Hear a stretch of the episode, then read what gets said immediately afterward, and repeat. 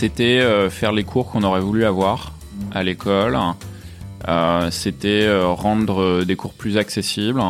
Euh, c'était aider des gens. On a fait un site hobbyiste euh, de cours de geek euh, sur internet, tu vois, avec Mathieu Nebra qui est mon associé, mon cofondateur. on a créé en fait Open Classroom, c'est avant le site du zéro, de, sur MSN et ICQ. Au démarrage, on avait 11 et 13 ans quand on a commencé à collaborer ensemble, à distance. On était au collège où bah, à l'époque tout le monde nous prenait pour des fous et on est allé sur le projet de créer la première école en ligne et un premier parcours diplômant avec des diplômes reconnus par l'État euh, en ligne. On forme euh, plus de 2 millions de personnes par mois, on est 300 euh, salariés, on a des étudiants dans 140 pays pour être toujours en avance de phase hein, et inventer le futur de l'éducation.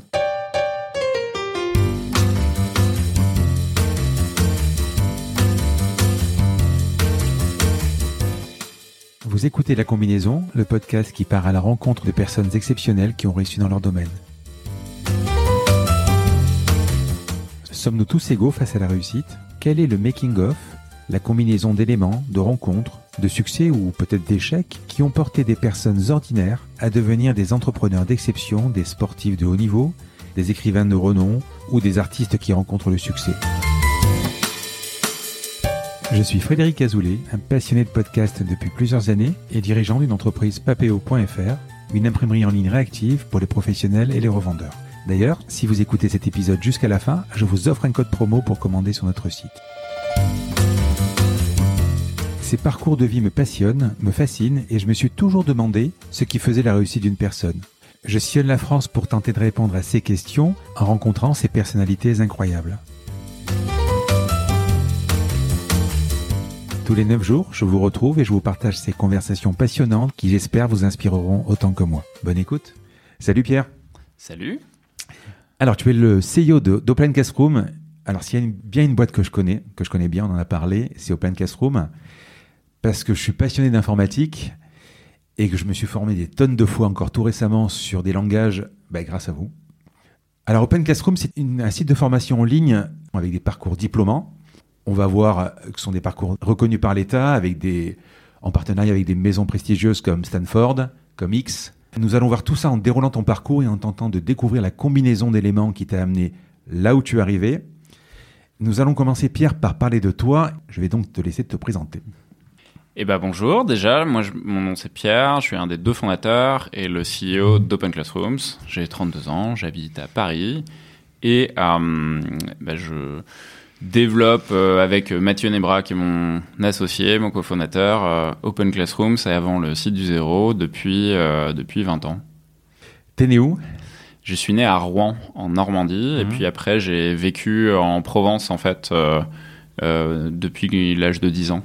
Mhm. À côté d'Avignon, j'ai fait mes études à Lyon, puis après je suis monté à la capitale à la fin de à la fin de mes études, donc j'habite à Paris depuis une dizaine d'années. Quel genre d'études euh, t'as faites? J'ai fait des études d'ingénieur à une école d'ingénieur qui s'appelle l'INSA à mmh. Lyon, euh, spécialisée en télécommunication. Tu voulais faire quoi euh? Pas forcément de la télécommunication, pour être totalement franc. non, je, en étant enfant, je voulais plutôt créer. Enfin, la notion de de créer de mes mains, notamment, était était quelque chose d'assez prégnante. Euh, et puis après, j'ai créé euh, intellectuellement, euh, mais j'avais pas forcément l'ambition de devenir ingénieur ou pompier ou je, je, sais pas quoi. mais j'étais très très curieux. Je suis toujours très curieux d'ailleurs, mais très curieux d'apprendre de nouvelles choses et de faire des choses. C'est le principe même de l'ordinateur de pouvoir faire des choses. Tu te souviens de ton premier PC ou Mac? Euh, oui, bien sûr. Euh, en fait, dans ma famille, j'ai eu la chance d'avoir accès relativement jeune, en fait, euh, à l'époque. Maintenant, j'ai l'impression, quand je dis à l'époque, je suis, je suis tout vieux. Mais effectivement, on a commencé euh, avec des 386, des, des premiers ordinateurs. On a eu euh, aussi euh, accès assez tôt à, à, parmi les premiers PC portables qui, qui faisaient 15 kilos et qui étaient voilà. Mais euh, je me souviens notamment avoir découvert Internet quand j'avais 6 euh, ans. Euh, et en fait, j'avais un voisin qui travaillait chez France 3 Normandie. Et j'avais visité la rédaction en fait du journal.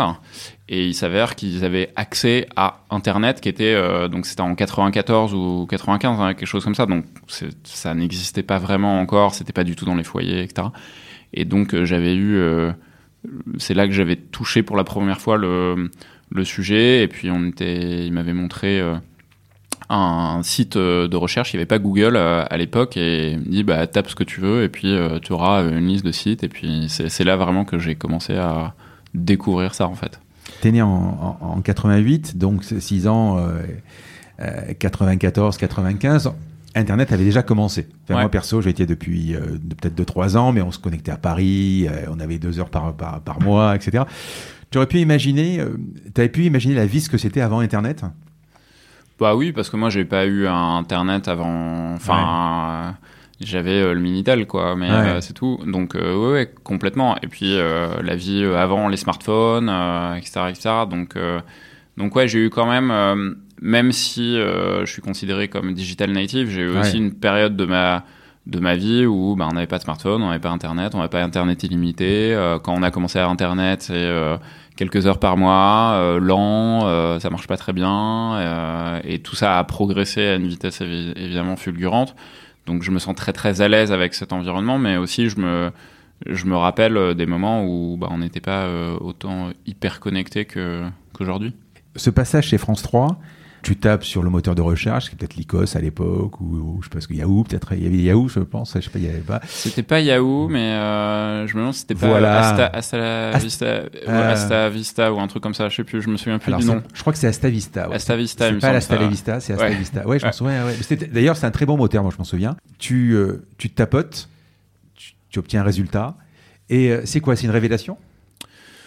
Je sais pas s'il y a eu euh, une révélation en mode Eureka, mais je trouvais ça assez euh, intrigant en fait, hmm. de dire euh, tiens c'est marrant comment ça marche, etc. Et en fait de fil en aiguille, dans les années suivantes, j'ai commencé à voilà avoir accès à un ordinateur, à apprendre à faire euh, quelques à manipuler l'outil informatique, puis progressivement à avoir Internet.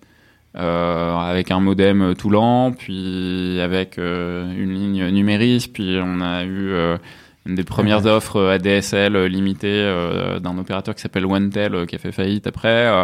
donc on était, enfin ma famille, je pense en, termes d'outils d'informatique et, et d'internet a été relativement early adopter, ce qui a forcément contribué à à ce qui s'est passé après, et à, aussi du zéro et, compagnie. Qu'est-ce qu'ils faisaient tes parents?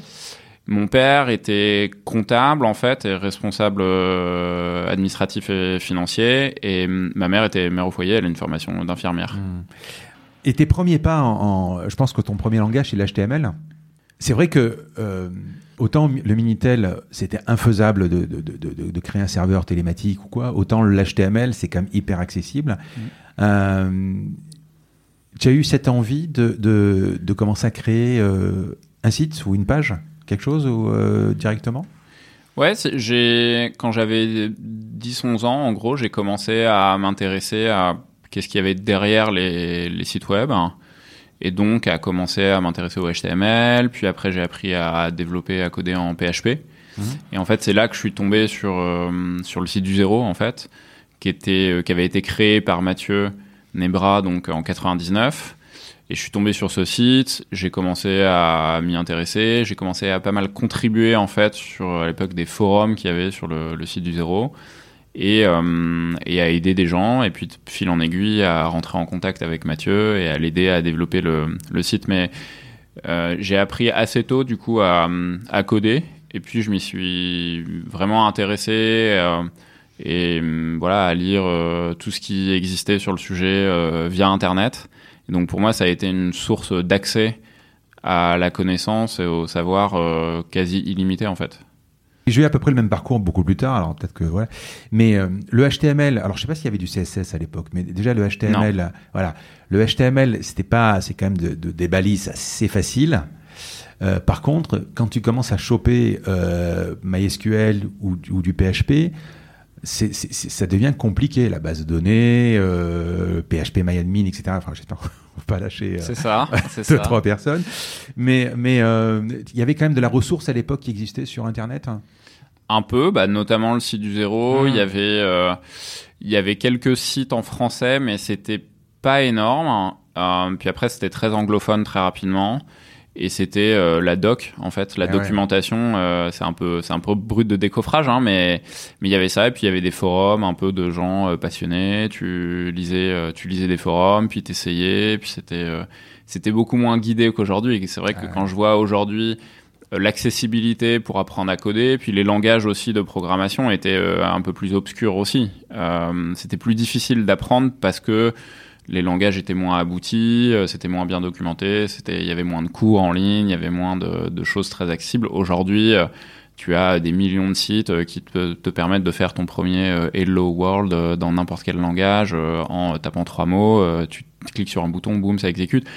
Avant, il fallait, tu vois, installer plein de trucs, ça plantait, c'était hyper dur de, créer rien que l'environnement de développement et puis euh, pour pour apprendre les, les premiers, la première syntaxe et tout, c'est pas évident. ouais. Et, encore, euh, moi j'ai commencé euh, l'informatique avec un Apple II. Il était livré donc avec deux manuels, le manuel du, du- d'ordinateur et le manuel du, du, du basique à l'époque, enfin son, son langage, je me souviens plus de, son nom. T'avais que ça. Ouais. que ça. Euh, alors je parle même pas aujourd'hui des Stack Overflow, je parle même pas de tout ce qui, qui existe aujourd'hui comme ressources, mais euh, mais euh, et je pense que c'est quelque chose que, que vous avez rencontré avec Mathieu, c'est qu'à un moment, le problème c'est quand ça plantait, si tu n'avais pas la solution, tu pouvais rester bloqué des jours, quoi. C'est ça. Et. Et euh, c'est là que tu bah, allais sur les forums et tu Ouais. posais une question et tu avais euh, euh, Bidule 75 qui te, qui te répondait et tu sais pas qui c'était. Enfin, c'était très, tu sais, avec des pseudos et tout. Maintenant, le, Internet, c'est aussi euh, quand même pas mal personnifié parce que les réseaux sociaux euh, font que il y a des avatars, il y a les vrais, de plus en plus les vrais gens, mais à l'époque c'était très, euh, Ouais. très caché aussi. C'était très, euh, tout le monde est derrière un pseudo, tout le monde est derrière un avatar, et tu sais pas vraiment à qui tu parles, si tu parles euh, à un homme, une femme, euh, à un enfant ou euh, quelqu'un qui a 60 ans. En fait, t'as aucune idée. Il peut vivre à l'autre bout du monde, et c'était, c'est aussi une, une sous-culture euh, assez intéressante qui existe encore hein, par ailleurs, mais mais qui était prédominante sur Internet avant et, et qui est qui est plus prédominante aujourd'hui. Site euh, du zéro en 1999, donc en collaboration avec Mathieu Nebrat, ton, donc ton associé, vous créez le site du zéro. Enfin, il, il- je pense qu'il le crée lui-même d'abord. C'est lui qui le crée en 99, ouais. Et moi, je le rejoins en 2001.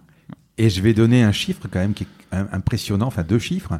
C'est 11 et 13 ans, c'est vos âges à l'époque. Ça me semble incroyable de se dire, voilà, on a créé un business aujourd'hui, on va en parler largement, mais euh, vous avez commencé ça à 11 ans. C'est ça qui est, euh, ça me fascine, quoi. Euh, Alors, explique-moi un peu cette rencontre et, comment ça s'est passé, quoi. Oui, bah, ça s'est passé progressivement dans le sens où Mathieu, lui, il a créé un premier site avec un cours, justement, au, au démarrage, c'était sur euh, HTML, sur du mapping aussi. euh, ce qu'on appelle le mapping, c'est la création de, de niveaux de jeux vidéo. Euh, donc, il a créé ces cours-là. Il les a publiés euh, sur Internet, Mhm. sur un site euh, qui s'appelait euh, déjà le site du zéro en 99. Et puis, euh, moi, je suis tombé sur ce site en 2001. J'ai commencé à contribuer, euh, à être pas mal actif sur les forums. Euh, et puis, à, euh, je me suis Sur son rapproché. forum, hein Sur son forum, ouais. Ouais, ouais, sur son forum. Et puis, de fil en aiguille, euh, on est rentré en contact et je lui ai dit, euh, tiens, en fait, je pourrais t'aider à développer le site. J'ai des idées, on pourrait faire ci, on pourrait faire ça. Et à partir de là, on a commencé à collaborer ensemble. Et effectivement, donc au démarrage, on avait euh, 11 et 13 ans quand on a commencé à, à, à collaborer ensemble, à distance. On était au collège. Chacun euh, dans le sud-est de la France, à proximité d'Avignon. Lui était euh, plutôt dans le Gard, moi j'étais plutôt dans le, dans le Vaucluse. Euh, c'était pas très loin, mais en réalité, on aurait été à l'autre bout du monde, ça aurait rien changé, parce Mmh. qu'à 11 et 13 ans, en fait, euh, 50 km de différence, c'est le bout du monde, parce que t'as aucun moyen de te déplacer. C'est la campagne, hein, faut voir. Moi, j'habitais dans un village de 1800 habitants, donc euh, tu te déplaçais pas très très facilement à, à cet âge-là. Euh, donc, on collaborait à distance. Donc, on a on a créé en fait le site du zéro, euh, comme Mathieu dit, euh, sur euh, MSN et ICQ. euh, pendant des années et c'était totalement normal pour nous. Mais tu étais le, enfin, vous étiez le genre de, de petit un peu geek à rester dans la chambre à, à, travailler, enfin à travailler, à, être sur l'ordinateur du matin au soir ou un peu un mix des deux. Après, mm. enfin Mathieu et je vais, je vais pas parler pour lui, mais pour pour moi en tout cas, oui, ça m'intéressait, donc j'y passais un certain temps. Après, euh, je faisais aussi euh, beaucoup, euh, beaucoup d'activités en dehors, de sport et de, encore une fois, de création. Je faisais pas mal de, crafting, de, de, de, créer des choses au sens artisanat. C'est-à-dire, j'ai fait euh, du bricolage à fond. Euh, du... Mes parents avaient euh, voilà une vieille ferme en Provence qu'on a retapé pendant des années, donc j'ai fait beaucoup de bâtiments et un peu tous les, tous les corps de métier. j'ai fait de l'électronique, de créer des circuits électroniques. J'ai fait, enfin le côté créer avec ses mains m'intéressait beaucoup et continuer à m'intéresser. Le après en école d'ingénieur j'ai fait euh, de l'usinage des choses comme ça. Et, déjà euh, en fait euh, ado ça m'intéressait. J'en ai j'en ai pratiqué un peu. Donc donc je faisais ça aussi. Et ça c'est plus en plein air et dans la vie réelle et pas juste derrière un ordinateur. Donc deux trois ans vous êtes vous collaborez si je peux dire. Et au bout de trois ans qu'est-ce que devient le site du zéro? Il monte en puissance. Et vous rencontrez ou comment ça se passe? Ouais, on a, on a commencé à collaborer, puis on a commencé à créer une nouvelle version du site qu'on a finalement euh, publiée à la fin de l'année 2005. Mmh. Euh, c'était ce qu'on appelait la V3, la troisième version du site. Et c'était une version où on a rendu euh, le site du zéro très collaboratif, euh, à une époque où Wikipédia débutait tout juste, en fait, et, et on avait créer des fonctionnalités qui permettaient de créer des cours de façon collaborative. Ce qui était euh, juste révolutionnaire à, l'époque. Et à partir de là, on a créé davantage de cours du coup avec la communauté euh, du site du zéro. Et, et, ça a accéléré le développement de façon assez significative à partir de 2005. Donc il y a eu une vraie rupture à ce moment-là. Et c'est aussi euh, entre 2002 et 2005, on a commencé à se rencontrer physiquement. Je pense que la première fois qu'on s'est rencontrés, c'était plutôt vers 2003 d'ailleurs. Euh, on s'est rencontrés à Avignon, euh, mais on était euh, gamins. Euh, et voilà, c'était un peu, un, peu, un peu bizarre quoi, de, de, se rencontrer alors qu'on avait déjà tellement échangé, tellement travaillé ensemble à distance. Et en fait, pendant des années, on a continué à le faire à distance. On se voyait assez peu physiquement. Euh, ouais, parce qu'à l'époque, il n'y avait pas de Skype et tout ça, quoi. T'avais pas de visio? Non, il n'y avait pas de visio, donc euh, on pouvait euh, se parler par audio, par téléphone, mais en fait, c'était principalement texte. C'était principalement des messages, principalement MSN, ICQ et, et des emails, c'est tout. donc, finalement, le, début, c'est pallier aux carences de, de ce qu'on peut pas apprendre ou à l'école ou sur Internet, à peu près. Et vous aviez quel message? Vous vouliez faire un, un blog, un site? Il n'y avait pas encore d'histoire de monétisation, de site internet, de métier, etc. C'était vraiment euh, rendre service. C'était quel message, quelle mission en fait? C'était euh, faire les cours qu'on aurait voulu avoir mmh. à l'école. Euh, c'était rendre des cours plus accessibles. c'était aider des gens. Et en même temps, le faire en voilà, il y avait un intérêt à le faire en fait, à créer les choses c'était, ça nous intéressait de créer un site en fait au début et puis de fil en aiguille. Euh, mais ouais, le, l'enjeu c'était d'aider des gens et c'était un, côté assez altruiste en fait. Et puis après, euh, c'est vrai qu'au fur et à mesure des années, ça s'est raffiné dans une mission qu'on a définie comme euh, Make Education Accessible, rendre, rendre l'éducation accessible. Mais dès l'origine, en fait, c'était, c'était déjà ça finalement. Et comment vous choisissiez les, les, les matières? Bon, j'imagine donc évidemment HTML, PHP, euh, etc. Et puis après, comment ça, les jeux? Donc c'était, je pense, mm. même sur le, la copie d'écran que j'ai vue il y a pas très longtemps, euh, il y avait comme une partie à Counter Strike, etc. Euh, comment vous comment vous choisissiez les, les, les, les matières? Par intérêt tout simplement. Euh, les jeux vidéo nous intéressaient, on faisait un cours sur les jeux vidéo. On voulait apprendre à créer des sites web, on faisait un cours sur HTML. On voulait faire des sites web dynamiques, on faisait du PHP on voulait euh, faire des bases de données, on faisait du SQL, euh, donc par intérêt purement, par intérêt personnel. Donc ce qui était intéressant, c'est qu'on apprenait nous-mêmes et on créait en même temps. donc il y avait un côté utilisateur de ton propre service, si tu veux. Ouais. Euh, donc on a répondu à notre propre besoin finalement.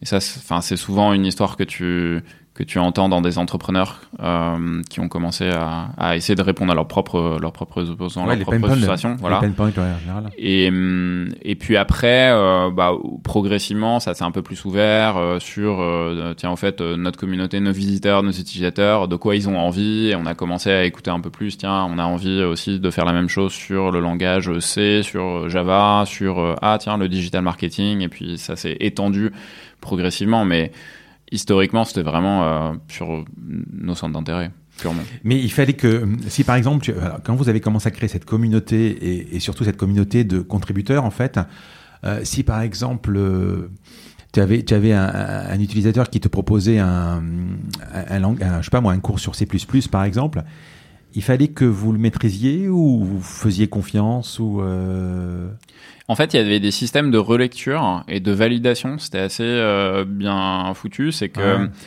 euh, déjà, il y avait un certain nombre de choses qu'on arrivait à maîtriser, ouais. mais des choses qu'on maîtrisait pas du tout. En fait, on faisait relire d'autres personnes de la communauté qui pouvaient donner du feedback à la fois sur le fond, Ouais. est-ce que c'est correct, euh, et aussi sur euh, la pédagogie. Donc la pédagogie, c'était vraiment euh, plus Mathieu qui, qui a toujours porté ça, parce qu'il a un vrai don à écrire des choses pédagogiques, à être très pédagogue de façon générale. Donc lui portait cette, cette vision pédagogique. Et après, et après c'était de la relecture communautaire. Mais un peu comme Wikipédia finalement, où tu as voilà, des gens qui, qui rédigent et puis d'autres personnes qui viennent et qui disent euh, bah, ça c'est faux, non, ça on pourrait améliorer comme ci, comme ça. Et de fil en aiguille, tu arrives à, à aboutir à un travail euh, assez qualitatif. Comment vous vous faites connaître? Euh, au tout tout début, c'était avec des partenariats, avec des sites web, et puis après c'est vraiment le bouche à oreille et le, le référencement naturel. Euh, donc le bou- bouche à oreille, ça a toujours été, euh, ça a commencé comme ça. hein. C'est Mathieu a partagé ça à des amis, qui ont partagé ça à des amis d'amis, et puis finalement aujourd'hui, euh, quand tu demandes aux personnes mais comment ils ont connu le site du zéro, souvent c'est euh, bah, j'ai quelqu'un qui m'en a parlé parce que je voulais euh, apprendre le HTML et on m'a conseillé d'aller sur le cours du site du zéro. Ou et maintenant d'Open Classrooms mais le bouche à oreille reste très fort. Et ensuite c'est le référencement naturel puisque les cours sont gratuits. Donc du coup euh, si tu tapes euh, cours HTML euh, tu vas tomber assez vite assez vite chez nous. Et donc sur Open Classrooms maintenant. Mais à l'époque c'était déjà vrai en fait sur le site du zéro. On, va parler d'Open Classroom, évidemment, mais quand tu te présentes aujourd'hui, euh, toi ou Mathieu, et que si ça t'arrive de te dire, par exemple, bon, je suis le CEO d'Open Classroom, et on fronce les sourcils, tu dis le site du zéro, et les gens connaissent, ça arrive ou c'est euh, ou maintenant ça y est, c'est converti? Non, c'est converti maintenant. Les gens euh, connaissent. Enfin, il y a toujours des exceptions à Ouais. ça, mais très majoritairement, euh, les gens euh, connaissent la marque Open Classrooms. Ouais. Maintenant, il y a quand même aussi pas mal de gens, bah, comme toi, tu vois. tout à l'heure, tu me disais, en fait, je connais depuis l'époque Site du Zéro. Il y a, y a une, un attachement à la marque Site du Zéro Ah ouais. qui est très forte, qui est très particulière, même si cette marque, en fait, elle n'existe plus depuis 2013. Donc, ça fait déjà euh, 8 ans, 7 ans, 8 ans. Donc c'est assez conséquent et il y a un attachement assez assez fort à cette euh, marque qui, qui subsiste, mais mais les gens qui connaissent le site du zéro aujourd'hui euh, connaissent Open Classrooms. Et il y a plus de gens d'ailleurs qui connaissent Open Classrooms, mais qui n'ont aucune idée qu'avant il y avait euh, le site du zéro. Ouais, parce qu'en plus, euh, évidemment, en faisant mes devoirs, moi, j'ai- découvert tous les produits euh, et on va en parler euh, des parcours diplômants et tout ça. Enfin, aujourd'hui, vous êtes une entreprise à mission, c'est clair et net. Mais il y avait déjà cette époque, à cette époque, la mission d'offrir quelque chose et tu te demandais presque, tu sais, on dit toujours euh, quand c'est gratuit, c'est le, le client qui le produit, quoi. Mais pas là. A vraiment une mission de, de, de donner quelque chose euh, et puis c'est bien fait. C'est surtout bien fait. On va en parler également du, du, du langage, qui a quand même un langage assez décalé, précis et décalé. C'est super agréable. Merci. Mathieu, c'était toujours le formateur, grosso modo. Vous faisiez quoi dans, J'ai noté Météo euh, 21 et Explosif, c'était vos surnoms? Enfin, vos pseudos? Mathéo 21, c'est le, le pseudo de, de Mathieu et, et moi c'était euh, Carmilo. Ah, parce que j'ai noté explosif. euh, Non, euh, Explosif, c'était un, un autre euh, un autre membre de l'époque communautaire qui a contribué pas mal au site il y a longtemps. Mais Ouais. moi, mon pseudo, c'est Carmilo. ouais. Donc Mathieu, principalement, euh, finalement, le, le- le chef de la, de la formation. euh, Ouais, Mathieu, il a créé les premiers cours. Euh, il en a créé beaucoup des cours. Il continue d'ailleurs euh, toujours à en créer, à en maintenir. C'est toujours le prof et le formateur le plus prolifique et le plus populaire euh, sur sur la plateforme. Euh, c'est devenu d'ailleurs euh, probablement le le prof euh, avec euh, le plus d'élèves en fait d'étudiants euh, dans la francophonie. hein. c'est assez considérable. Euh, et c'est lui qui est euh, le gardien du temple en fait de la pédagogie. C'est lui qui a euh, euh, initié euh, bah, ce que tu décrivais avant, c'est-à-dire euh, c'est simple, c'est décalé, c'est agréable à- à lire, et en même temps c'est c'est juste et c'est euh, relativement euh, rigoureux et et euh, on raconte pas n'importe quoi. Donc cet, équilibre de vulgarisation scientifique hein, est toujours difficile à, trouver, mais il a une patte particulière et donc ça c'est lui qui le faisait et moi depuis le début des années 2000 en fait j'ai commencé à être développeur en fait et à créer la plateforme. Donc moi j'étais plus euh, dans les coulisses à, à créer euh, la plateforme, les fonctionnalités, à faire tourner la faire Sur, quel, tourner la sur boutique. quelle techno à l'époque PHP. Euh, Mhm. Au début, on faisait du, bah, du HTML, puis euh, on a rendu, c'est moi qui ai rendu le site dynamique en fait en codant en PHP, PHP et MySQL. Puis après, on est passé sur PostgreSQL, sur Symfony et compagnie, mais pendant des années, et des années, c'était c'était PHP. Tu avais tes études, c'était ton hobby finalement. Après, bon. Exactement. Tes parents, le, ils le prenaient comment? C'était euh, un hobby et après. Euh... Pendant Je dis ça parce que, à mon avis, tu as dû te poser la question euh, pendant tes études justement, à savoir si tu allais euh, aller travailler pour, pour une boîte ou qui était la solution facile après les études ou monter Open Classroom. Bah, ça va peut-être sur- surprendre, mais pas vraiment. Euh, Mhm. Pendant très longtemps, c'est resté un hobby. Déjà, mes parents, ils, se- ils le savaient pas pendant très longtemps, euh, parce Ah que oui je faisais ça euh, dans mon coin et j'en parlais pas forcément, et voilà. Euh, et puis de fil en aiguille, c'est devenu de plus en plus visible, mais c'est devenu visible notamment bah, quand on a créé la boîte. On a attendu que j'ai 18 ans pour le faire, et à un moment, voilà, j'ai dit à mes parents, au fait, tiens, il y a ce projet-là, et on aimerait bien créer une boîte. Donc c'est à ce moment-là où peut-être ils ont vu, ils ont vu la face euh, émerger de l'iceberg, mais pendant longtemps, en fait, je l'ai, je l'ai fait plutôt euh, dans, mon coin. Euh, et après, pendant les études, ouais, c'était un hobby qui est devenu de plus en plus un gros hobby. Et hum, on s'est pas posé la question de est-ce qu'on allait en faire notre métier pendant pendant longtemps en fait. C'est c'est devenu une réflexion vraiment plutôt à la fin de nos études. Euh, parce que pendant pendant le long de nos études, bah, on faisait nos études et on faisait ça à côté, mais pour nous c'était assez dissocié et on, on s'est pas demandé à un moment ah on va peut-être arrêter nos études pour faire ça à plein temps. On, on voit plein d'histoires euh, comme ça. C'était pas le sujet pour nous. C'était pas Mais en fait, c'était pas un métier. euh, c'était pas un métier. C'était une, c'était une passion. C'était un projet personnel qui nous passionnait et on investissait du temps de dedans. C'était un peu comme, bah, tu fais du sport, tu fais du foot, euh, ça te passionne le foot. Mais est-ce que c'est pour ça que tu te dis, euh, je vais abandonner mes études et je vais devenir footballeur professionnel? Pas forcément. Tu vois, il y en a qui le font, hein, mais mais en fait non. Et pour nous, c'était un peu pareil. C'était du même ordre. Donc c'était un, c'était un hobby de plus en plus gros. Puis à la fin, effectivement, à la toute fin des études, on s'est dit ah finalement peut-être que c'est notre métier. Alors tu te dis pas, mais c'est vrai qu'il y en a quand même pas mal qui veulent arrêter pour faire du tennis, du foot ou de la musique. Mais c'est tellement infime euh, le nombre de personnes qui vont réussir à, faire carrière Ouais. Que tu te dis non, c'est impossible. quoi. Maintenant, les études, finalement, euh, je sais pas finalement dans ton cas si elles t'ont servi à grand chose.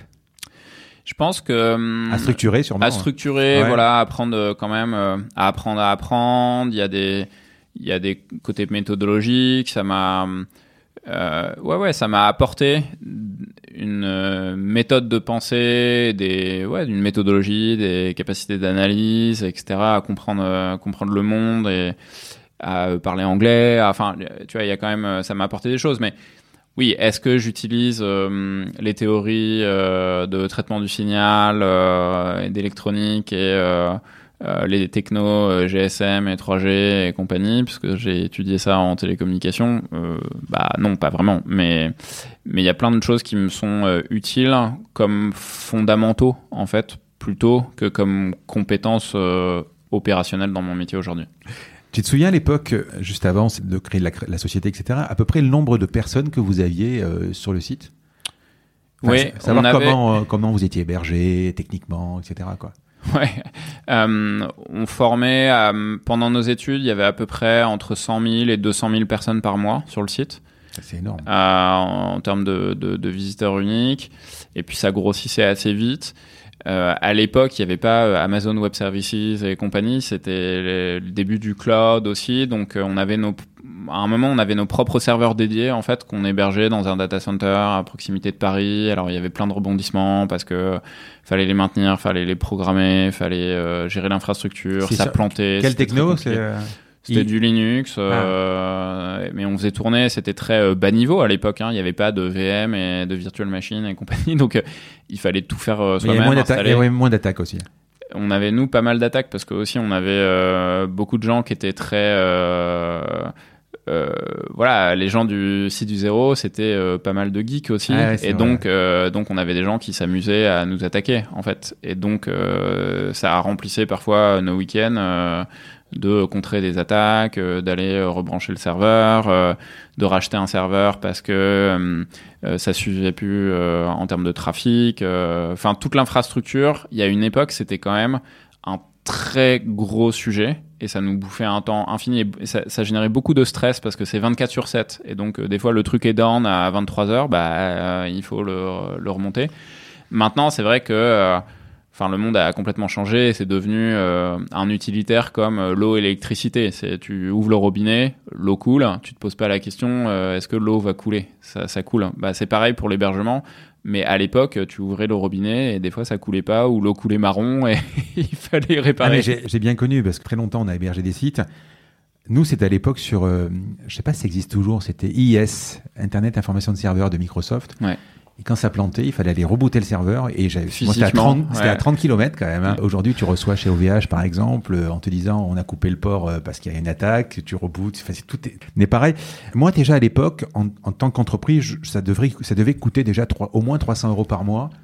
Euh, donc vous, ça devait vous coûter euh, encore plus cher. Ça coûtait assez cher et ça c'était un vrai problème. Ça, les, la réflexion du modèle économique a commencé par là parce que le trafic grossissant, on a commencé à devoir financer l'achat de serveurs dédiés. Eh et des serveurs, ça coûte plusieurs milliers d'euros.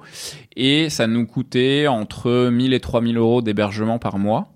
Euh, à une époque où on était euh, lycéen et étudiant. Ah ouais, et on, on, on, avait entre 15 euh, et 18 ans.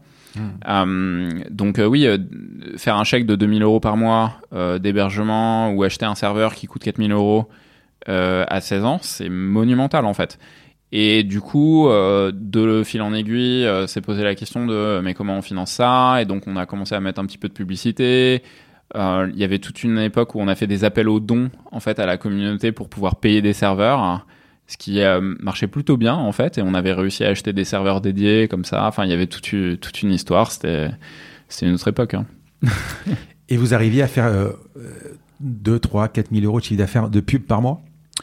Euh, oui, on a ça quoi. Parce qu'en fait, il n'y avait pas de boîte, donc c'était l'argent, l'argent rentré, vous le payez au. Euh, Exactement. Exactement. Il n'y avait pas de boîte. On faisait ça sur nos comptes euh, bancaires euh, perso, sur PayPal à l'époque aussi. Enfin, c'était très artisanal, on va dire pour le pour le moins. Et puis de fil en aiguille, on commençait à avoir des flux de quelques milliers d'euros. Donc on s'est dit aussi peut-être qu'il faut structurer ça. Et donc de là est venue la réflexion de est-ce qu'il ne faut pas créer une structure? Est-ce qu'on crée une association? Est-ce qu'on crée une entreprise pour euh, mettre tout ça dedans et clarifier les choses et faire les choses proprement? Et, hum, ça, on avait cette réflexion quand moi j'avais 16, 16 à 17 ans. Et en fait, on a décidé avec Mathieu de créer plutôt une entreprise et, hum, et d'attendre que j'ai 18 ans pour la créer, parce qu'avant 18 ans, c'est compliqué. Alors, quelque chose que j'ai trouvé qui est votre force, mais depuis le début, euh, tu sais, c'est un peu à la mode. Euh, j'ai interviewé, euh, par exemple, le patron d'Alan, Jean-Charles Samélian, ou l'épisode qui est juste en ce moment, c'est Jonathan Lefebvre qui a travaillé chez Captain Train. Il y a ce langage un peu décalé, cool, mais précis. Et alors j'ai relevé une phrase en, me connectant, on en a parlé sur WebArchive pour regarder un peu les, screenshots du site des zéros de l'époque. Donc dans ce texte, tu parles de l'hébergement sur la machine dédiée à un moment où vous devez monter en puissance. Et, vous dites, on voulait s'excuser des problèmes d'accès au site, mais maintenant que tout est réglé, enfin presque tout, il me reste à renvoyer le fameux chèque de 72 euros 22. Je vous dis tout ça parce que ça va, voilà ce qui va changer pour vous. Il faut être aveugle pour ne pas l'avoir remarqué. Le site maintenant est ultra rapide avec un petit modem 56K tout pourri, je charge ma page en 5 secondes. Et on a changé un disque dur SCSI, alors ça m'a donné des, des, souvenirs. On est passé de, de 150 mégas à 250 mégas. Voilà. C'était déjà un temps à l'époque où euh, c'était vos potes, mm. mais en même temps vous leur donniez euh, une formation ultra précise, quoi. Ouais, on parlait vraiment à nos, à nos potes, hein, comme, on, quoi, comme on, par, on se parlait entre nous. C'est-à-dire, euh, ce que tu as lu, j'avais, j'avais oublié ça, mais ça, ça fait remonter des souvenirs assez, assez rigolos. Mais effectivement, on rédigeait euh, bah, comme on se parlait et, on parlait à, des gens qu'on, trouvait euh, bah, d'égal à égal, en fait, tout simplement. Et donc, euh, c'était euh, simple et, et, en même temps, il y avait une forme de proximité. on essayait de partager ce qu'on, voilà, nos difficultés et il n'y avait pas de, avait pas de tabou réellement. Et, c'est quelque chose qu'on a essayé de, de, conserver au maximum maintenant dans la culture de la boîte et tout. Mais, mais ouais, c'est un peu notre ADN. Euh, voilà, simple, honnête. Euh, on dit une des une des cas des quatre valeurs de Open Classroom, c'est tell it as it is. C'est la transparence, l'honnêteté, la franchise. on a essayé de conserver ça, mais ouais, c'était c'était simple, direct, plutôt amical et, et en même temps assez précis. Et on essaie d'être voilà, d'être rigoureux de, sur ce qu'on fait. Ouais, parce qu'en plus, j'ai notre, enfin, moi, j'ai j'ai fait beaucoup de formations. Je sais pas pourquoi, ça arrive assez fréquemment. Je sais pas si tu l'as rencontré. Tu suis ton parcours de formation, euh, que ce soit en, ligne, sur YouTube ou Udemy, peu importe. Et à un moment, il y, a un, gap. Tu sais pas ce qui se passe. Le formateur dit quelque chose, mais il, il précise pas. Euh, euh, et tu te dis, tu comprends pas en fait. Et c'est peut-être ce que vous avez vécu chez vous. On a l'impression que euh, Mathieu, ou un autre, hein, est un débutant et qui parle aux débutants comme un débutant. Exactement. Comme si tu es à côté, tu dis, écoute, je vais te montrer, comme s'il est à côté de toi dans le bureau. C'est ça qui est, qui, est, qui, est, sympa, quoi. C'est exactement l'état d'esprit dans lequel Mathieu a créé ses premiers cours et a créé toute la pédagogie. C'est et il le fait réellement comme ça. D'ailleurs, euh, il y a plein de cours qu'il a écrits en apprenant lui-même, mais réellement. Alors ça fait euh, frémir d'horreur euh, certains euh, certains puristes qui disent bah non pour faire un cours tu dois être l'expert du domaine. Et Mathieu il a fait des cours où il y connaissait rien rien du tout. Et en fait il l'apprenait et au fur et à mesure qu'il apprenait il rédigeait le premier chapitre le deuxième chapitre le troisième chapitre puis après il revient dessus parce qu'il réapprend certaines choses certaines subtilités il améliore. Mais il a rédigé au fur et à mesure qu'il apprenait souvent et ce qui donne cette impression que tu as très bien décrite de, on a l'impression qu'il est lui-même euh, débutant, pas, pas au sens où il y connaît rien, mais qui, se met dans la peau du débutant et donc qui te prend étape par étape, qui te fait euh, avancer pas à pas sans euh, d'avoir de trous, de décalage, comme tu dis. Et ça, c'est une des frustrations initiales ah de Mathieu, c'est en fait qu'il a acheté un, un livre sur le HTML, que euh, l'auteur de ce livre euh, utilisait des termes qui étaient euh, définis 200 pages après, et donc il y avait y avait ces fameux trous où on se dit mais de quoi il parle? Là je comprends plus. Et ça il essayait et il essaie toujours bah, de, de, de pas avoir ces gaps, d'avoir quelque chose de hyper cohérent pas à pas où tu te mets dans la peau du, du débutant. Et c'est ça qui a fait la notoriété et l'accessibilité pédagogique euh, du site et qui fait toujours son succès aujourd'hui. C'est vraiment ça l'ADN, la, la qualité pédagogique, c'est exactement ce que tu as décrit. Ouais, non mais vraiment, c'est... Euh... Enfin moi j'ai fait des tonnes de formations dans lesquelles tu te dis, c'est incroyable. par contre, quand, sur du HTML, euh, c'est une chose, mais quand tu vas parler d'objets ou, ou, ou, de React ou ce genre de choses, mais c'est vraiment ça, on a l'impression que... Euh, il est à côté, il dit bon écoute, c'est quoi, on va le faire ensemble. Ouais. ouais. Euh, 2005, donc, euh, vous, vous, passez au mode collaboratif, c'est ça? On en a parlé, et vous créez en même temps un peu, un peu plus tard la boîte euh, pour euh, un peu fédérer. J'ai noté 2009, 175 000 euros de chiffre d'affaires. C'est quoi? C'est, Ça représente que de la pub encore? Non, en 2009, on a commencé l'activité d'édition. Donc, en 2007, on a créé la boîte. Mhm. Donc là, on est toujours en études. Ah oui. Et, et là, en 2007, c'était qu'un modèle publicitaire. Donc, il y avait des bannières de pub et euh, on faisait de l'argent par de la publicité, tout simplement. Mhm. Et puis, en 2009, on a lancé une activité d'édition. On est devenu une maison d'édition et on a publié nos livres, euh, nos, nos propres livres, en fait, d'informatique. Donc, les cours de HTML ou les cours de programmation, on les a publiés en livre papier.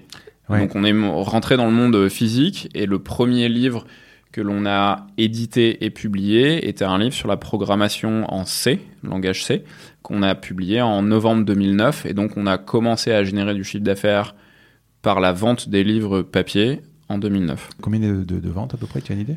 Euh, en tout, en fait, la collection qui s'appelait Livre du Zéro, parce que le site Ouais, s'appelait souviens, du Zéro, hein. donc euh, logique.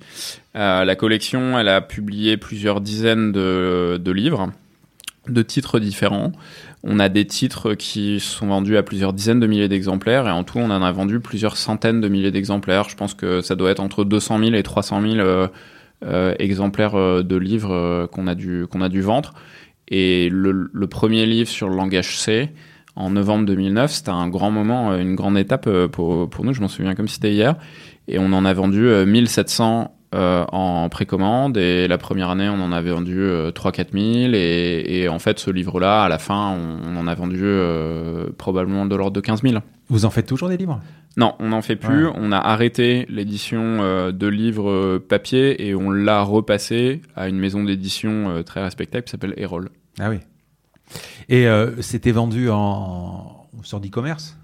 Au, au début, en fait, on a lancé ça uniquement en vente sur le site du Zéro, directement Mhm. en e-commerce. Donc, euh, on envoyait en e-commerce.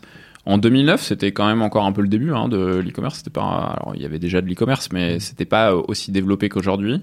Mais pour nous, c'était absolument naturel que euh, ça se fasse via une boutique en ligne sur notre site, dans notre communauté. et Pas la tout. Fnac ou euh, Et en fait, il s'avère que dès le premier jour de parution, on était euh, dans nos locaux de Bourg-la-Reine à l'époque. Et hum, le premier jour de parution, on a reçu un coup de fil sur euh, la Freebox sur laquelle on était branché. Il y avait un téléphone qu'on n'utilisait évidemment jamais.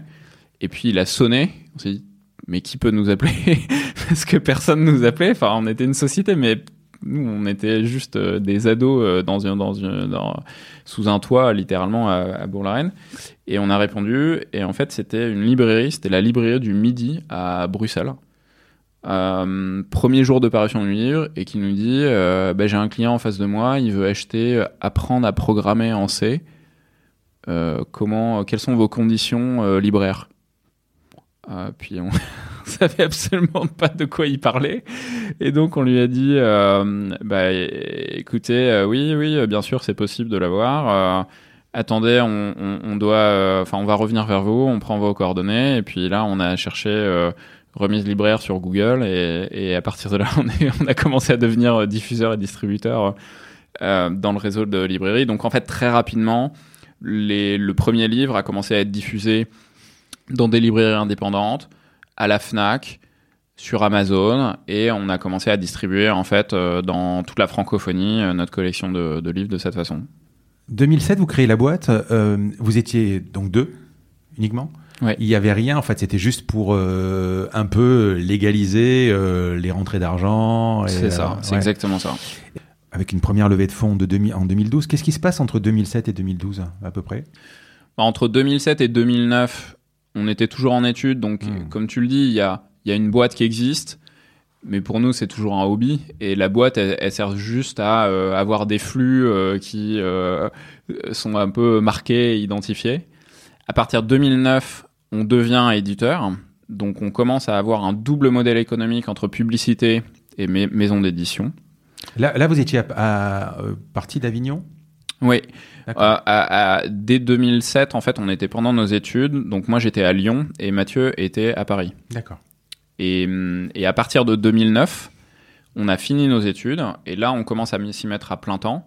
Et là, on commence à à développer pas mal l'entreprise, notamment par l'activité d'édition et puis par la publicité, à embaucher nos premiers salariés. Mais ça restait euh, une petite boutique, une, une, petite entreprise un peu artisanale où on essayait de comprendre comment fonctionne une entreprise en fait. Hein. et cette période, elle a duré jusqu'à 2013, donc 2009-2013, c'était une agence de pub, enfin au sens une régie publicitaire parce qu'on vendait de la mmh. pub et une maison d'édition. Ça s'est quand même pas mal développé. Puis à 2013, on a euh, fait un changement assez important puisque là, on a changé la marque Si du zéro vers Open Classrooms, on a changé de modèle économique et donc c'est devenu l'entreprise à mission que tu connais aujourd'hui. 2009 ou euh, à peu près, vous avez compris que vous seriez jamais ingénieur? Enfin, euh, C'est une bonne question en fait. on a pas mal hésité 2009 et mhm. pas mal discuté sur le thème est-ce qu'on s'y met vraiment à temps plein ou pas? On sentait qu'il y avait un potentiel. On sentait que. Euh, j'ai noté 175 000 euros de chiffre d'affaires à peu près. Ouais. C'est ça. Donc ça fait quand même du pognon. Ouais, c'est pas... ouais, pas mal. Bah, c'est pas mal, surtout en 2007 et 2009, on faisait 75 000 euros de chiffre d'affaires.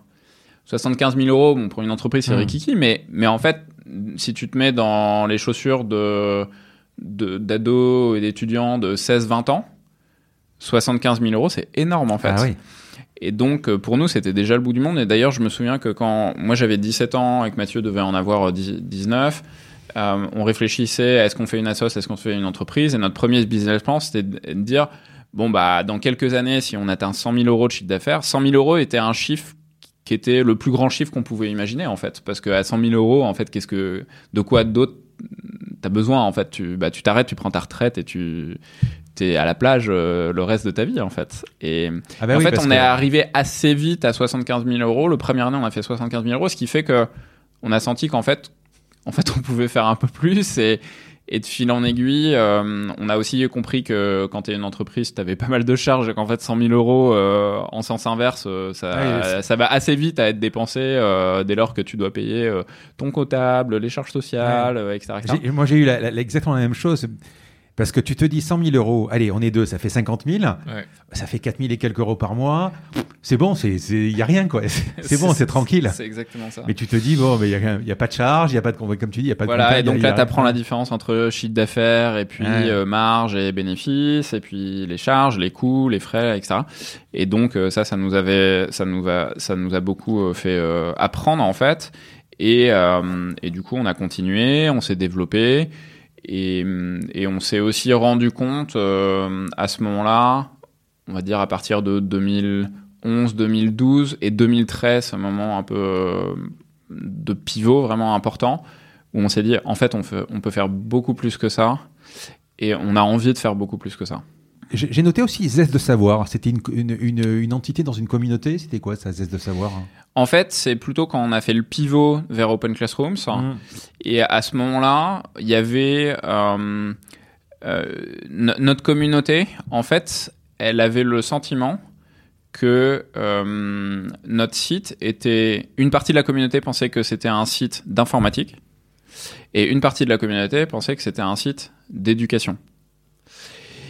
Et euh, on s'est vraiment euh, creusé les méninges pour savoir est-ce qu'on est un site d'éducation ou un site d'informatique? Parce que à l'époque, on était un site de cours informatique. Donc la question est légitime en fait. Mmh. Et donc il y avait des gens qui poussaient pour que on aille faire, euh, par exemple, on avait des modules de news informatique. Donc on se rapproche, ou là on se rapprochait plutôt d'un euh, tu vois, d'un Clubic ou d'un euh, ah ZNet ou voilà, on faisait des news informatiques et puis euh, il y avait toute une communauté, des articles, des tests, machin sur euh, l'informatique. Et puis de l'autre, il y avait plutôt une tendance à dire on va faire des cours et on pourrait faire des cours de digital marketing, on pourrait faire et donc on allait dans les sens de cette voie. Et on s'est pas mal remué les mélanges avec avec Mathieu. On a essayé aussi de se reconnecter à ce qu'on veut nous-mêmes faire et pourquoi on a fait euh, ce projet initialement dès 99, début des années 2000 et tout. Et notre réponse à cette, euh, cette réflexion un peu philosophique et profonde, ça a été de dire en fait, nous, ce qu'on veut, c'est faire de l'éducation. Euh, et la façon dont on le fait aujourd'hui nous rend un peu mal à l'aise au fur et à mesure des années parce que progressivement, on se rend compte que la publicité le modèle publicitaire à l'époque, il y avait Google et Facebook qui commençaient à devenir de plus en plus gros, les prix diminuaient, donc la taille des bannières commençait à devenir de plus en plus grosse, et il fallait euh, vendre à des annonceurs, donc on devenait les fournisseurs d'annonceurs, et en fait nos clients sont les annonceurs. Et nous, ça nous faisait pas trop rêver en fait de vendre de la pub. Tu vois, de la pub de plus en plus gros, plus en plus flashy. Surtout pour avoir, pour avoir reçu quand même, euh, j'ai reçu beaucoup de gens dans, dans, dans, ce, dans la pub, Loïc Soubiran, tout ça, il y a Tids et tout ça. Ouais. La pub était intrusive. Ouais, tout à fait. de plus en plus intrusive. Ouais, ouais, la pub, il y a les grosses bannières, les machins, etc. Et ça, on s'en est rendu compte, si tu veux, et ça nous mettait de plus en plus mal à l'aise. Ça mettait notre communauté mal à l'aise aussi. Euh, de l'autre côté, il y avait l'édition. L'édition, euh, ça marchait bien, et en même temps, c'était sur un marché qui était pas très dynamique. Euh, ça nous faisait pas rêver en soi d'être éditeur et de faire des livres en papier, de vendre à la Fnac. Avec, c'était très logistique aussi. Hein, distribution, t'envoies des colis, les, colis euh, sont cassés, il faut revenir. Enfin, c'était, pas forcément quelque chose qui nous intéressait. Donc, on, s'est reconnecté à ça et on s'est dit, en fait, ce qui nous intéresse, c'est l'éducation. Euh, donc, il faut qu'on, il faut qu'on aille vers un modèle qui est beaucoup plus tourné autour de l'éducation, de la formation, de la pédagogie. Euh, et donc c'est là qu'on a décidé de faire un pivot assez important vers Open Classroom, ça c'est 2013. Et à ce moment-là, pour revenir à ta question, désolé, j'ai fait un détour assez, assez long, vers Zest de Savoir. Zest de Savoir, c'est une sorte de spin-off de la communauté qui a dit, en fait, Open Classrooms, ça nous intéresse pas trop. Euh, nous, on veut faire euh, ce qu'on pense être l'origine du site du zéro et on va faire un site... Euh, de cours euh, communautaires, etc. Et donc, ils ont fait un spin-off euh, qui a créé. Comment vous l'avez pris au début? Un peu parce que c'était en fait c'était des ils, vous prenaient à rebrousse-poil c'était une controverse en fait oui après enfin je sais pas, cette sous-culture cette sous-culture web finalement ils avaient raison je sais pas si enfin c'est enfin, deux courants différents je sais pas sur quoi ils avaient raison ce que je veux dire ce que je veux dire c'est que votre votre mission de base, oui. c'était de d'offrir de l'éducation quasi, enfin gratuitement, ouais. euh, à des gens qui ne trouvaient pas euh, le, leur cours efficace, euh, que ce soit à l'école oui. ou sur Internet. Bon, de toute façon, aujourd'hui encore, vous êtes une entreprise à mission et euh, vous vous êtes dit, je pense que c'est votre réflexion de dire à un moment, euh, mais la pub, qu'est-ce qu'elle fait là? Parce qu'ils vont croire que on met de la pub pour gagner de l'argent, alors que notre, notre truc, c'est uniquement, on veut juste gagner de l'argent pour payer le serveur. Et, exactement, c'était ça le, hmm. c'était ça l'origine. Et euh, donc, euh, pour répondre à ta question, euh, oui, enfin, c'est jamais agréable quand t'as des gens qui vont entre guillemets contre contre toi, mais on avait quand même l'habitude. C'était déjà une communauté assez large et et de gens anonymes derrière des pseudos et donc où t'as toujours des gens qui s'opposent pour, voilà. Donc on avait déjà l'habitude de la controverse et du débat et cette culture là. Donc c'était pas forcément quelque chose de très très gênant en soi. Et puis, euh, et, puis voilà. Et puis après, ils ont, ils ont, ils ont fait ça, ils ont fait la cour et, et, et c'est très bien ainsi. Enfin, j'ai pas vraiment de. Je, pense que ça nous a pas non plus préoccupé. On est, euh, plus que ça, on était plus préoccupé par notre propre projet et essayer de se concentrer sur ok notre pivot vers Open Classrooms. Euh, et, je pense que au final, ça s'est plutôt plutôt bien passé. On a fait cette transition assez rapidement de la marque. On a créé un nouveau modèle économique. On est allé sur le projet de créer euh, la première école en ligne et un premier parcours diplômant avec euh, des diplômes reconnus par l'État euh, en ligne. Où bah, à l'époque tout le monde nous prenait pour des fous et puis finalement maintenant rétrospectivement on se dit bon bah en fait on a réussi on a réussi à le délivrer donc pour nous, c'est, hum, enfin, une leçon aussi de dire, bah, à un moment, t'évolues et il y a des gens qui suivent et il y a des gens qui suivent pas et c'est dans l'ordre des choses et je pense que c'est, on était différents euh, avant, on a changé, et il y a des choses qu'on a laissées de côté aussi et qui étaient bien, et qu'il y ait des gens qui aient pris ce morceau-là et essayé de le continuer à côté. En fait, c'est plutôt positif finalement. Mais c'est pas ce qu'on voulait faire, donc nous on a pris un autre chemin. À part vous, à l'époque, il y avait euh, et eux, euh, il y avait d'autres sites qui faisaient ça à ce niveau, hein, parce que des sites de tuto, il y en avait plein, hein, mais non, je pense pas. Je pense qu'on était euh, déjà euh, assez assez gros et, mm, et on était déjà devenu euh, un peu la référence pour apprendre à coder en français. Mais même aujourd'hui, hein. Bah, ah. toujours aujourd'hui. Ouais. Parce qu'à part évidemment les tutos.com ou les ou les Udemy qui sont des sites commerciaux, ouais. euh, des marketplaces de vidéos, il y a pas vraiment, j'ai pas l'impression. Ouais, on est un peu un ovni, hein, même au niveau international, on est un peu, un peu un ovni dans ce qu'on, dans ce qu'on a fait. Je pense que ça a toujours été plus ou moins le cas, pour être franc. Euh, mais c'est vrai que même aujourd'hui, où le marché est beaucoup plus compétitif, les gens me demandent, mais euh, qui sont vos euh, concurrents, euh, compétiteurs. Et en fait, bah, j'arrive à en citer euh, sur des niches, sur des marchés, sur des sous-produits, etc. Du genre? Mais il y a, par exemple? Bah, tu disais Udemy, par exemple, si tu veux, si tu veux euh, suivre un cours de HTML, tu peux suivre un cours de HTML sur Open Classroom, tu veux suivre un cours de HTML sur, sur, sur Udemy. Enfin, Mais après, Udemy comme YouTube. comme YouTube, Ouais. comme plein d'autres. Ouais. Et euh, donc euh, après la question c'est est-ce que tu peux faire euh, un parcours diplômant et devenir euh, Ouais. développeur euh, euh, back-end euh, sur Udemy Non, tu peux pas. Euh, Par contre sur Open Classroom tu peux. Donc tu vois c'est là où euh, les concurrents qu'on a ils sont toujours partiels. hein. Ils sont toujours sur un morceau de, de l'offre et donc euh, il y en a plein, mais à la fois il y en a pas un ou deux Ouais. où on se dit ils font ce- ils font vraiment ce que l'on fait. Ouais, sur le site des zéros, on pourrait dire qu'il y aurait des, conti- des, des concurrents. Sur Open Classroom, avec les modèles diplômants, etc., c'est euh, C'est un peu plus rare, ouais. Ouais. ouais. En 2012, donc vous faites une première levée de fonds, c'est ça, d'un million d'euros avec Alven, Ouais. et une deuxième levée en 2014 d'un million d'euros. Pourquoi vous rebaptisez site du zéro en Open Classroom? Euh, Quelle stratégie? Explique-moi un peu tout ça. Donc, euh, c'est vraiment dû à cette réflexion. Est-ce qu'on est un site d'informatique ou un site Mm. de- d'éducation? On dit, on est un site d'éducation. Donc, il, il faut qu'on aille de façon intentionnelle vers ça. C'est là qu'on réfléchit à euh, bien définir ce qu'on essaie de faire. Ce qu'on essaie de faire, c'est rendre l'éducation accessible. Et on veut aussi changer de modèle économique pour aller vers un modèle où on vend de l'éducation et de la formation et on veut plus vendre de la pub à des annonceurs et on acte le fait qu'on va progressivement arrêter la pub et créer un autre modèle économique qui est éducation et formation.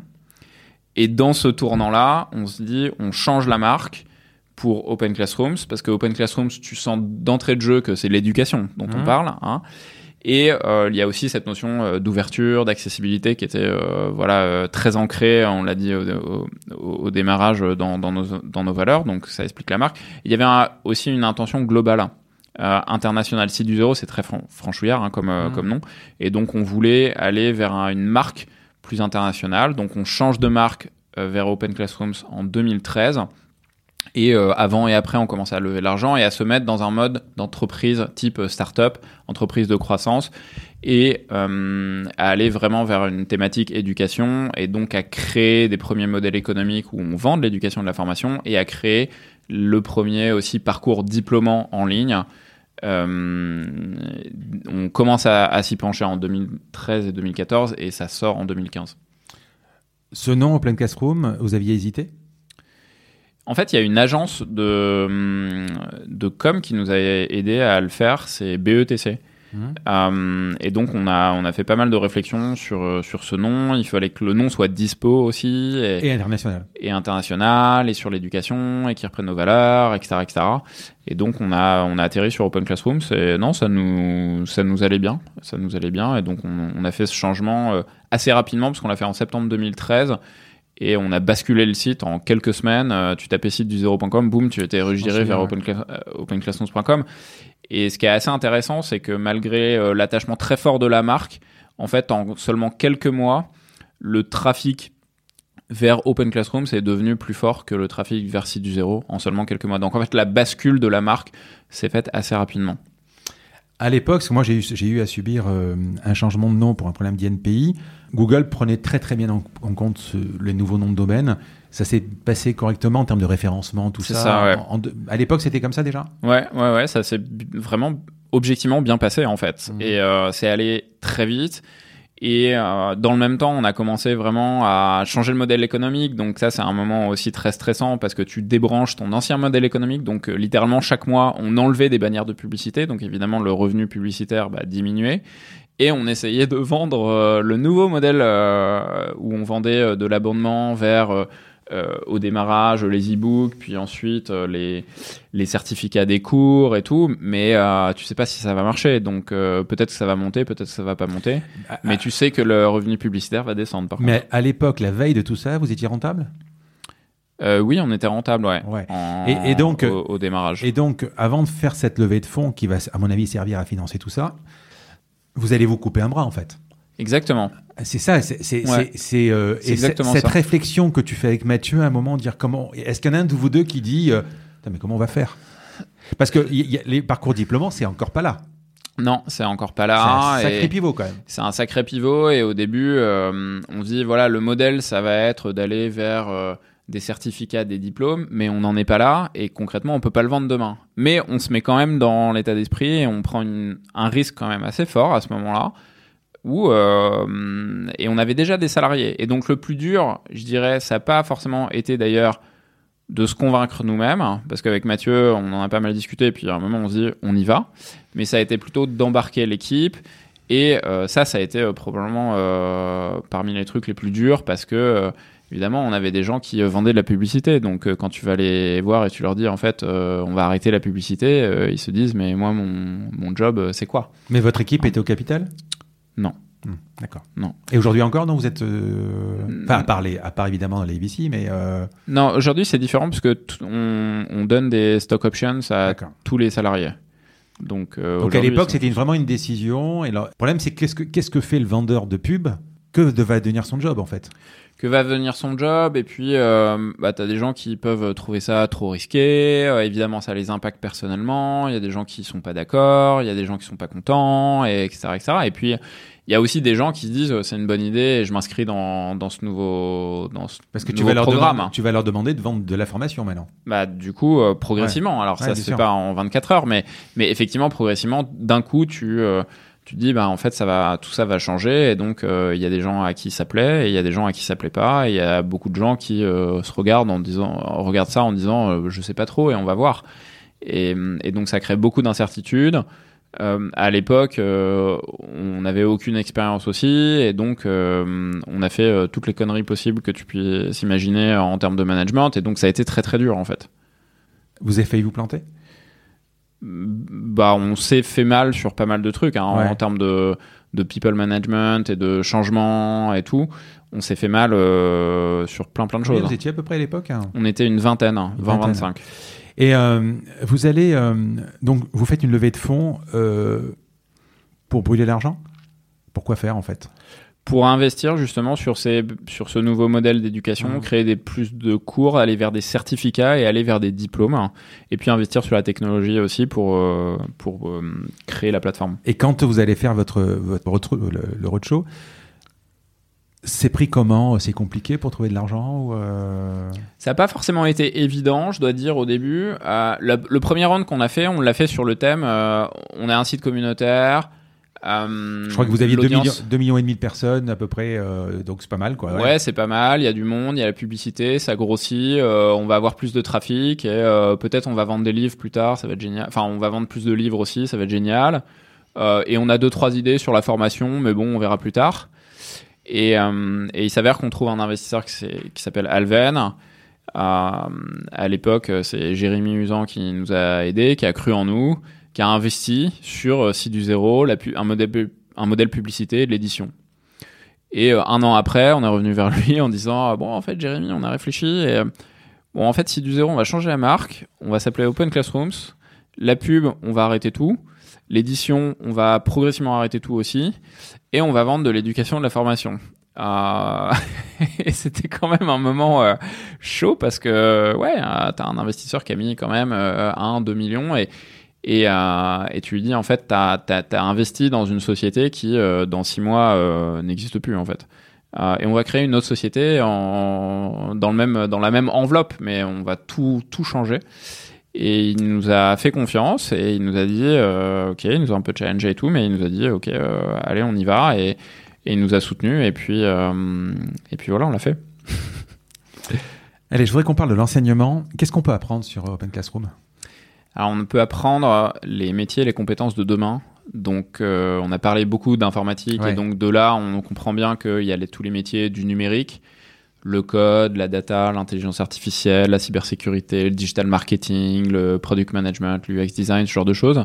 Mais aussi maintenant, euh, tous les métiers, les fonctions transverses de l'entreprise. Donc là, je pense euh, à tout ce qui est business, ressources humaines, commerce, vente, management, leadership, ce qu'on appelle les soft skills, c'est les euh, compétences comportementales, la finance, la compta, la communication. Voilà. Donc il y a une cinquantaine de parcours métiers qui vont aboutir à des diplômes de niveau bac plus 2 à bac plus 5 qui sont reconnus par l'État et on forme. En fait, on est une école en ligne, donc on a la capacité à former de A à Z des personnes qui euh, sont euh, décrocheurs scolaires, jeunes, salariés ou au contraire très qualifiés et qui vont vers des niveaux euh, très très pointus, très très avancés.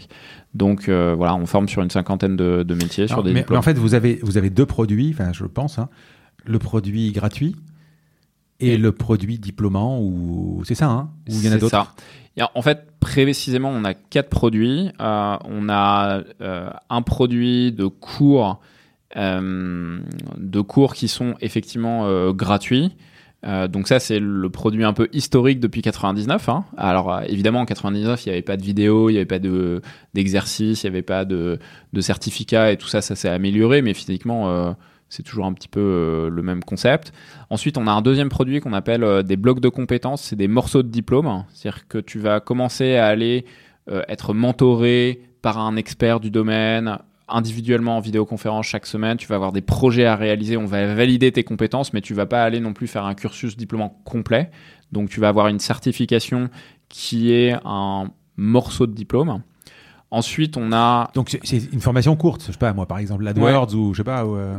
C'est sur des compétences, donc c'est pas forcément sur des technologies, ça va être plutôt des formations effectivement courtes, entre 30 et 50 jusqu'à une centaine d'heures. Hein, mmh. Donc euh, courte, mais pas non plus, c'est pas non plus un jour, hein, mais un peu un peu plus long. Donc ça prend quelques semaines, quelques quelques mois à temps partiel.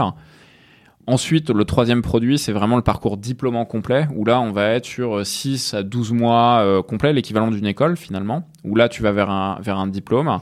Donc, c'est euh, des compétences complètes, des projets, du mentorat individuel toutes les semaines, donc tu vas voir ton mentor 50 fois sur l'année, enfin, c'est très soutenu comme accompagnement. Et le quatrième produit, c'est le produit d'alternance, en fait, où tu peux suivre ces parcours diplômants en alternance, donc avec un contrat de travail où tu vas travailler en entreprise et en même temps te former sur Open Classroom, c'est donc devenir, euh, devenir alternant. Je pensais que l'alternance, il fallait être physiquement dans une, euh, dans une école. Eh ben non, plus maintenant. Hum, nous, on est le seul CFA en ligne. CFA, ça veut dire Centre de formation des apprentis. Donc, on, on est, euh, on a la capacité en fait à te former à distance. Ah oui. et donc, on a, on a développé ce modèle, ce concept d'alternance en ligne. Euh, le, gratuit et l'alternance, c'est une chose. Sur les deux premiers, ça coûte combien? C'est des prix toujours, toujours les mêmes, les prix?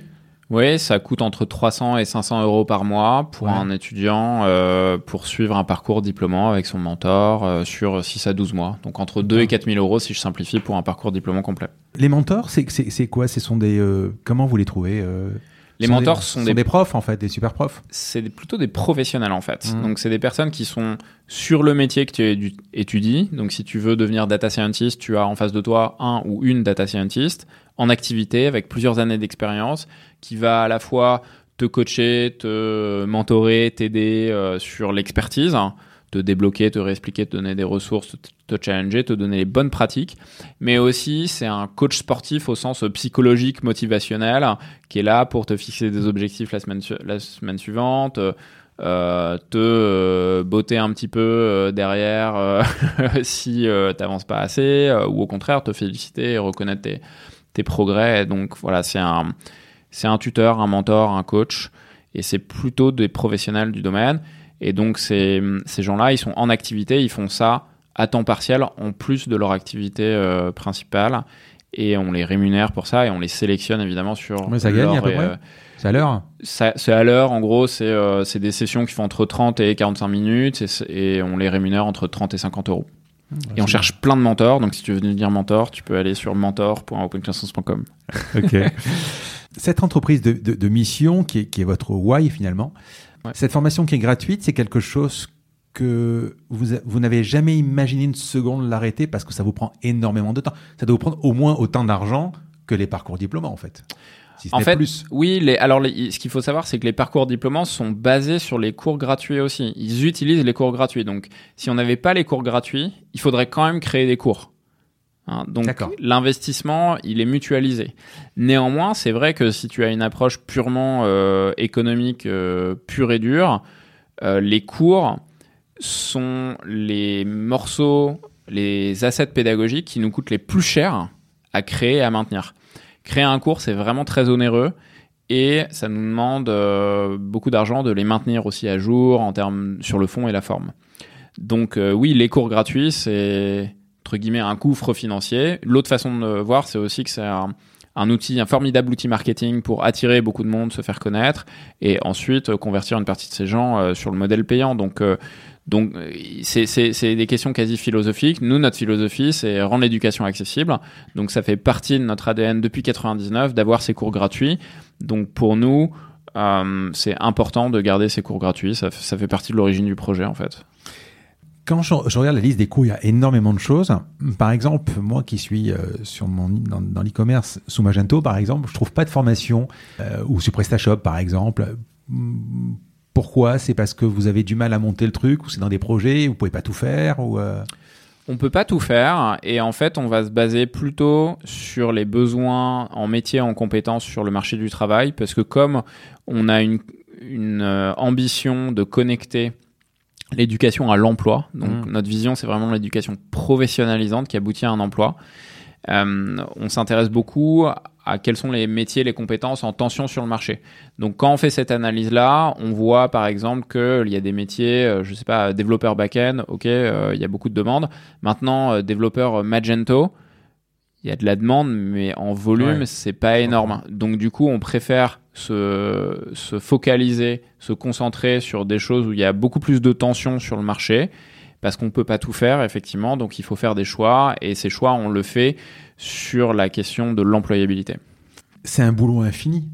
Quand, par exemple, je sais pas si tu fais un cours sur iOS, par exemple, quand Apple sort euh, la version 14, il faut tout refaire. c'est tout refaire, quoi. C'est ça. Surtout s'ils changent de langage, euh, c'est ce qu'ils ont fait il y a pas longtemps. Il faut tout refaire, quoi. Ouais, et donc ça demande beaucoup de maintenance. C'est pour ça que je disais que les cours, ça nous demandait énormément d'énergie parce qu'il faut tout, euh, tout refaire régulièrement, en particulier les cours sur la technologie, euh, puisque la technologie évolue vite. Mmh. donc ouais, on, là, cette année, on va par exemple euh, refaire 25% euh, de tout le catalogue en une année. Donc c'est assez colossal en fait comme, euh, comme travail. C'est aussi pour ça qu'on est obligé de se concentrer sur, sur certaines thématiques et pas d'essayer d'être exhaustif. Parce que si on essayait d'être exhaustif, on le ferait probablement mal systématiquement, une bêta sort, vous commencez à regarder. Euh, vous avez des réunions pédagogiques tout le temps pour. Euh... Ouais, il y a toute une, énorme équipe maintenant qui fait ça, euh, qui s'appelle qui s'appelle euh, l'équipe pédagogique. C'est en, en, interne, on appelle ça learning, euh, pour créer tout le contenu pédagogique, les curriculums, les cours, les projets. Tourner les vidéos, on a des studios, on a des profs, on a des ingénieurs pédagogiques, on fait de l'accréditation des diplômes également, euh, on a du staff euh, qui s'occupe de toute la production vidéo, audiovisuel, le montage, le motion design et compagnie. Enfin, c'est maintenant très euh, très complet et on a ensuite des des ce qu'on appelle head of tracks qui sont les les responsables des parcours en fait et les responsables de filières qui nous permettent de, de piloter tout ça. Vous pourriez, en fonction, alors moi j'appelle ça dans le podcast le taux de complétion, si vous voyez que, par exemple, un parcours euh, est arrêté à 30%, vous pouvez vous dire, bon, on l'arrête? Oui, en fait, euh, ça, nous est déjà arrivé euh, de voir que un parcours ou un cours n'est pas suffisamment populaire, il est peut-être trop obsolète, on n'arrive pas à investir suffisamment pour, pour que ça soit un succès. Et euh, du coup, euh, ça nous est déjà arrivé d'arrêter et on continuera à le faire parce qu'encore une fois, on veut se focaliser sur quelque chose de qualitatif, quelque chose qui est connecté à l'emploi, euh, quelque chose qui produit des résultats et, et, et donc c'est la notion d'impact en fait qui est importante dans l'entreprise à mission. C'est est-ce qu'on a de l'impact ou pas?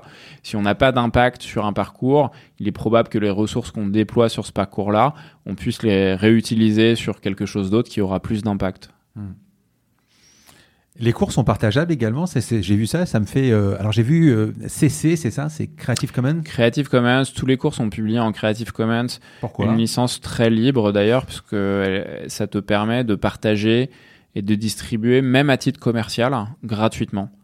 Euh, donc n'importe qui peut prendre les cours et les commercialiser, les vendre. Et selon, voilà, il faut juste citer, citer la licence, l'auteur. Voilà, c'est assez simple. Euh, pourquoi? Bah, C'est notre mission de base, c'est ce côté euh, très euh, altruiste, accessible dans le partage qu'on a depuis le début.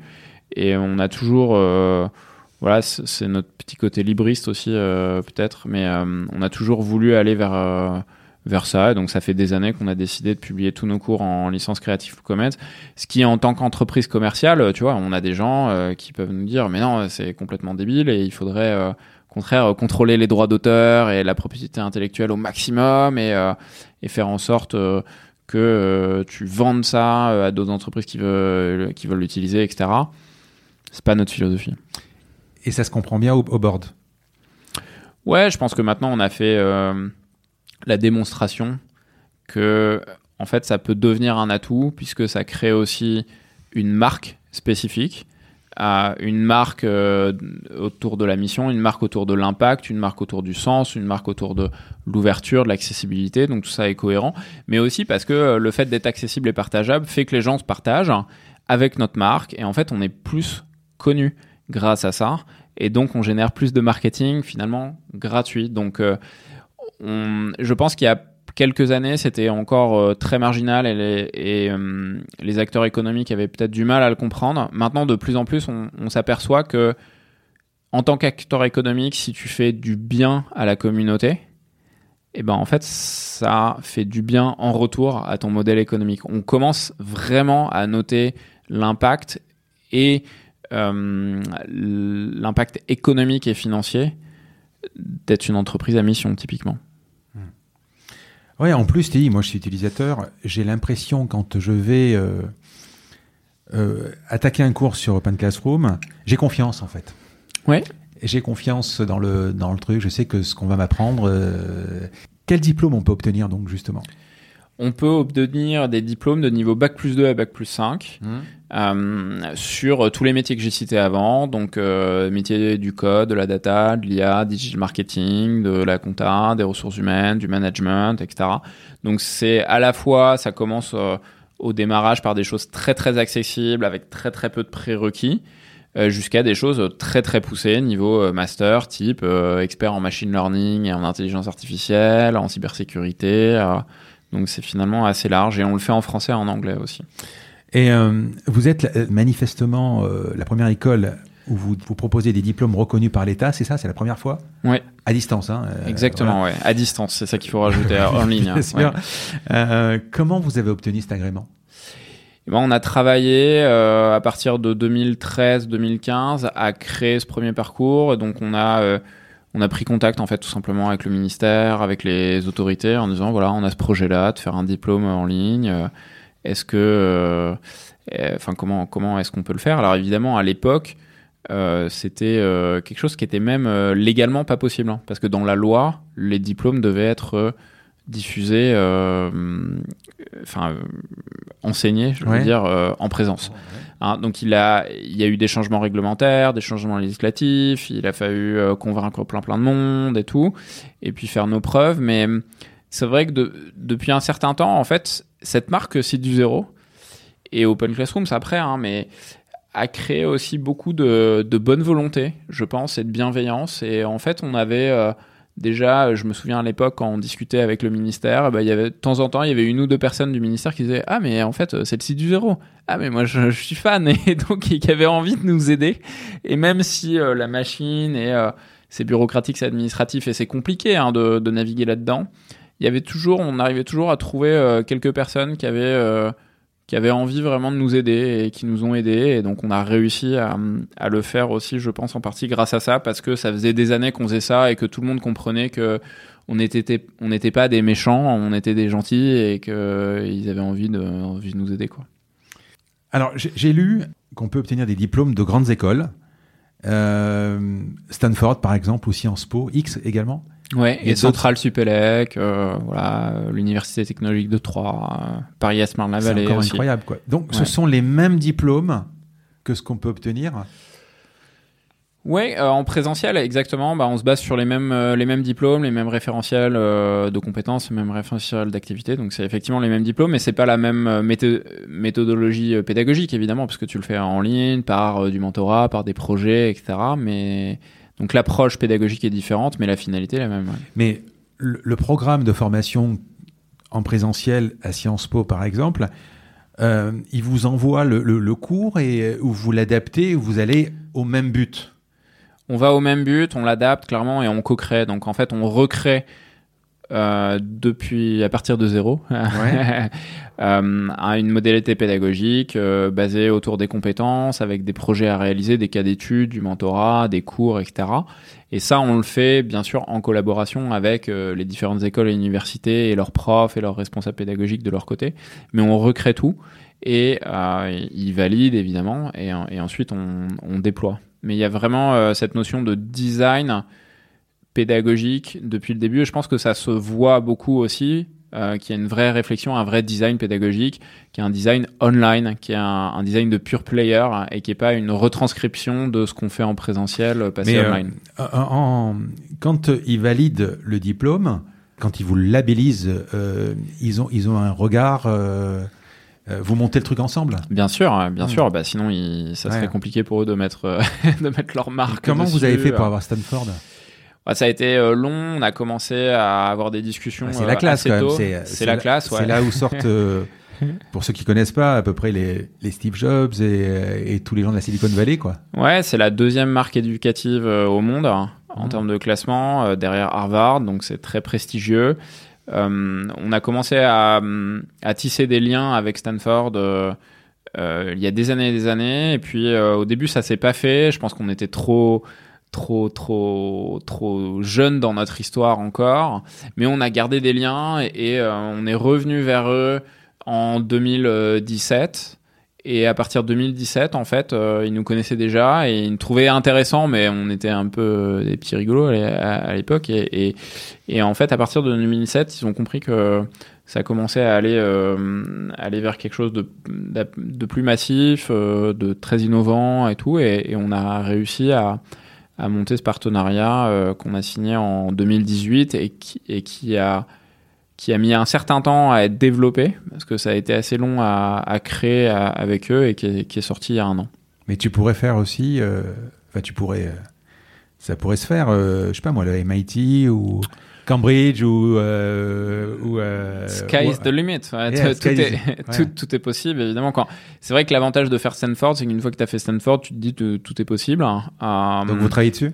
euh, écoute, ça fait partie de notre stratégie, mais on n'a pas une stratégie très agressive sur les partenariats académiques. On veut en développer, mais c'est pas notre fonds de commerce non plus, parce qu'on cherche à créer notre propre marque éducative. Euh, et donc on est nous-mêmes une école et donc on, investit davantage sur la création de parcours en propre que la création de parcours en partenariat. On veut toujours en faire et on va toujours en faire, mais c'est pas notre modèle majoritaire. Pourquoi?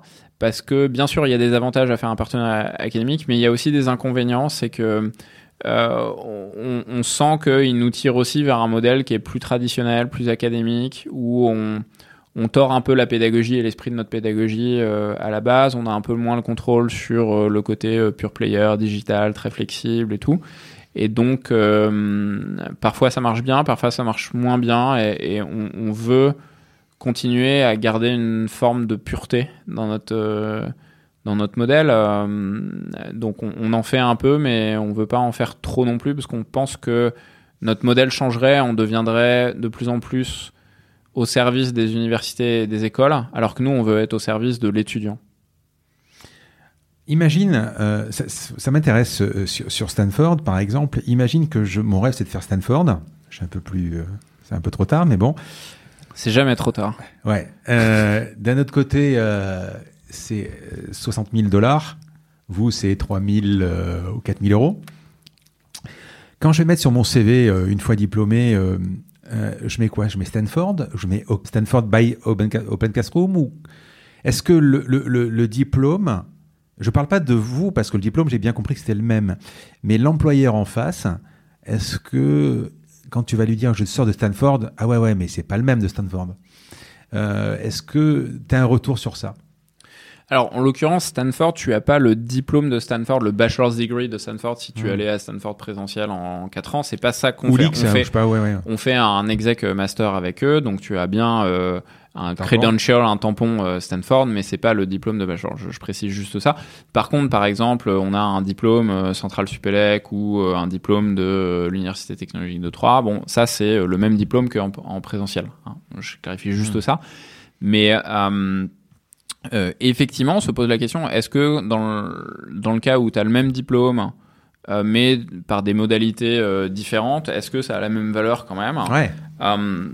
Normalement, ton processus de certification et d'évaluation est le même, et donc tu dois arriver à la, même- à la même qualité à la fin.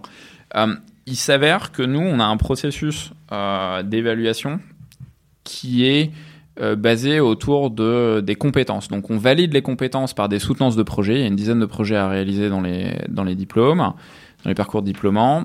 Et euh, il faut euh, du coup valider chaque compétence une à une. Et en fait, la compétence, pour nous, si tu ne l'as pas validée, eh ben, il faut retravailler. Donc on est, on est sur quelque chose qui est très rigoureux. Euh, c'est ce qu'on appelle en pédagogie le mastery learning. C'est-à-dire que tant que tu n'as pas euh, validé tout, bah, tu continues à travailler. Et ça, c'est très important. C'est que dans un modèle académique classique, tu passes des examens à la fin de ton semestre. Si tu as 10 sur 20, tu as le diplôme. Je simplifie, mais en gros, c'est ça. Nous, dans, dans notre modèle, il faut que tu valides tout à fond. Et tant que tu n'as pas validé tout à fond, bah, tu n'as pas le diplôme. Et donc, ce qui fait que quand on présente à la fin euh, au jury, les, au jury du diplôme qui décide sur euh, est-ce que tu as ton diplôme ou pas, qu'on présente nos étudiants, on sait que nos étudiants, ils sont prêts, mais à 100%. Donc, on a un taux de réussite au jury qui est supérieur à 99%. Donc, ce que nous disent les écoles et les universités partenaires, c'est c'est les gens qui voient au jury, ils sont de très très bonne qualité. Parce qu'on a un processus pédagogique qui est différent. Mais on on- n'attend pas le dernier moment. Mais on pour, peut pas euh, rater en fait. C'est un problème d'acidité en fait. c'est un problème d'assiduité. Exactement. Donc nous, notre, notre philosophie, c'est de dire tout le monde peut y arriver, mais peut-être que tu auras besoin de plus de temps, peut-être que tu auras besoin de plus Ouais. de soutien, d'accompagnement, peut-être qu'il te faudra faire de la remédiation, etc. Mais tout le monde peut y arriver.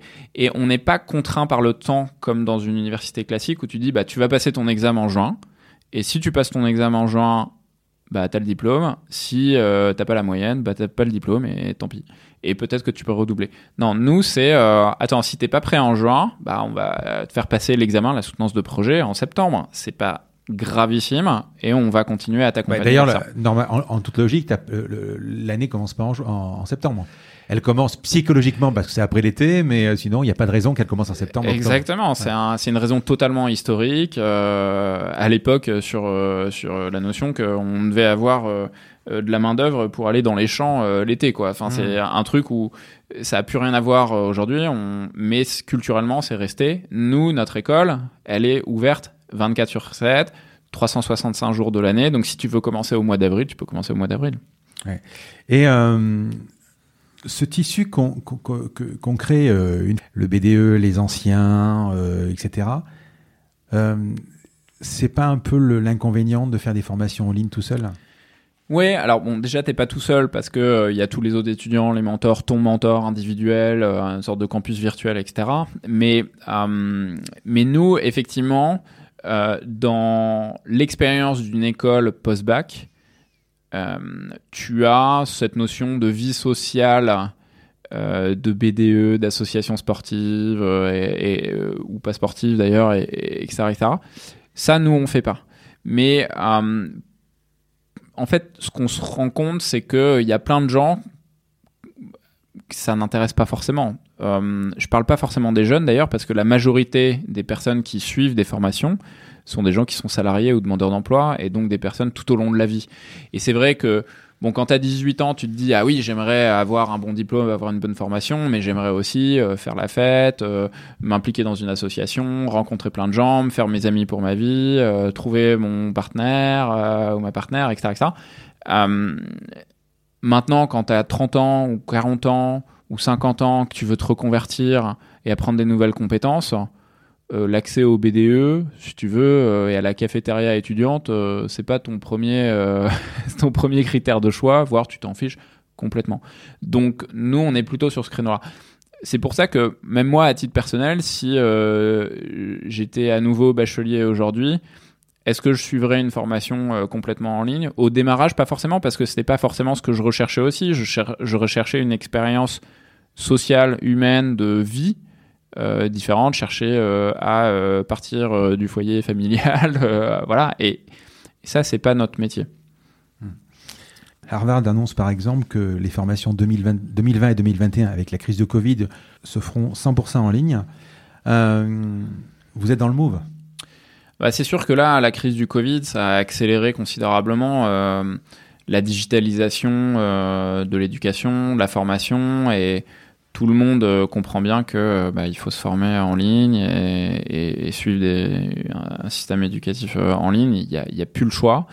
Et je pense qu'on a gagné plusieurs années de changements un petit peu longs, culturels, où les usages doivent évoluer. D'un coup, on a gagné 5 ans sur cette trajectoire et qu'il n'y aura pas beaucoup de retour en arrière. On a bien compris que il est possible euh, de euh, suivre un cursus euh, en ligne. On a aussi bien compris que si c'était pas très bien fait, bah, c'était pas top et que ça pouvait être hyper rébarbatif, qu'on pouvait perdre des gens, etc. Donc il y a un besoin de bien designer, de bien créer l'expérience et pas uniquement de faire des zooms de 8h à 18h parce que ça, ça, marche pas très bien. Euh, mais en même temps, quand c'est bien fait, ça, fonctionne bien. C'est quoi votre rôle aujourd'hui, à part les, titres de CIO, etc., de Mathieu et toi Vous faites quoi? Mathieu, il s'occupe de l'innovation et de la pédagogie chez nous. Toujours. Toujours. Donc il fait quand même encore ses cours et tout ça. Il fait encore des cours, mais il est plutôt sur. Euh, enfin, il, fait bien sûr des cours, mais il, fait euh, euh, tout ce qui est euh, plus dans la méthodologie pédagogique. Qu'est-ce qu'on va ajouter au modèle? Qu'est-ce qu'on va changer au modèle à moyen et à long terme pour être toujours en avance de phase hein, et inventer euh, le futur de l'éducation? Ah, donc c'est ça qui fait, c'est euh, de l'ordre de, la recherche et du développement, de la pédagogie, euh, c'est d'insuffler des idées, de tester des choses et ensuite de le répliquer. C'est lui qui a inventé le mentorat là-bas, c'est lui qui a... donc on a inventé des choses qui aujourd'hui font partie complètement intégrante du cœur de notre modèle, mais il y a cinq ans ça n'existait pas, donc il faut les inventer. Donc ça c'est son rôle. Moi je suis CEO, je m'occupe de la gestion vraiment du business, de la relation avec le board, les investisseurs. Je fais aussi beaucoup de ventes en B2B. Euh, auprès des entreprises notamment parce qu'on a un modèle très très prolifique et majoritaire d'ailleurs dans notre chiffre d'affaires aujourd'hui où on travaille avec plus d'un millier d'entreprises sur la montée en compétences, sur la reconversion et sur l'alternance. Donc je fais pas mal, euh, je fais pas mal ça et, et la gestion de l'équipe en fait tout simplement. On est 300 salariés maintenant. Ah oui.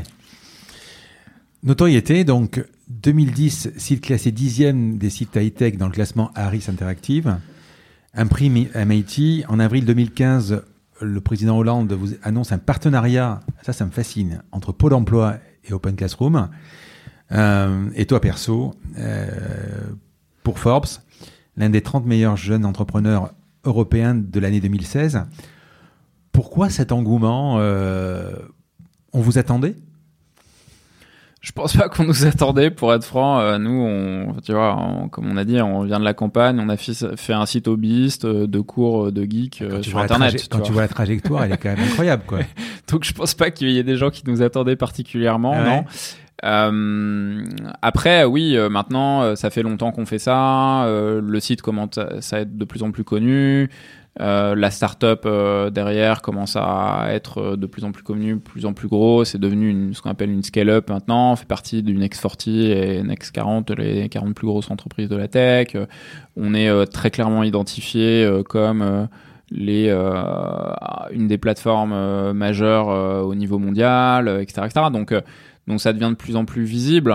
Mais est-ce qu'on était attendu? Non, je pense qu'il n'y a, jamais personne qui nous a attendu. Mais oui, mais il n'y a pas d'équivalent en fait. Donc euh, quelque part, vous, c'est pas que vous étiez attendu, c'est qu'il y avait une. Euh, alors c'est même pas c'est une carence, ça n'existait pas, mais euh, il y a, vous avez fait quelque chose.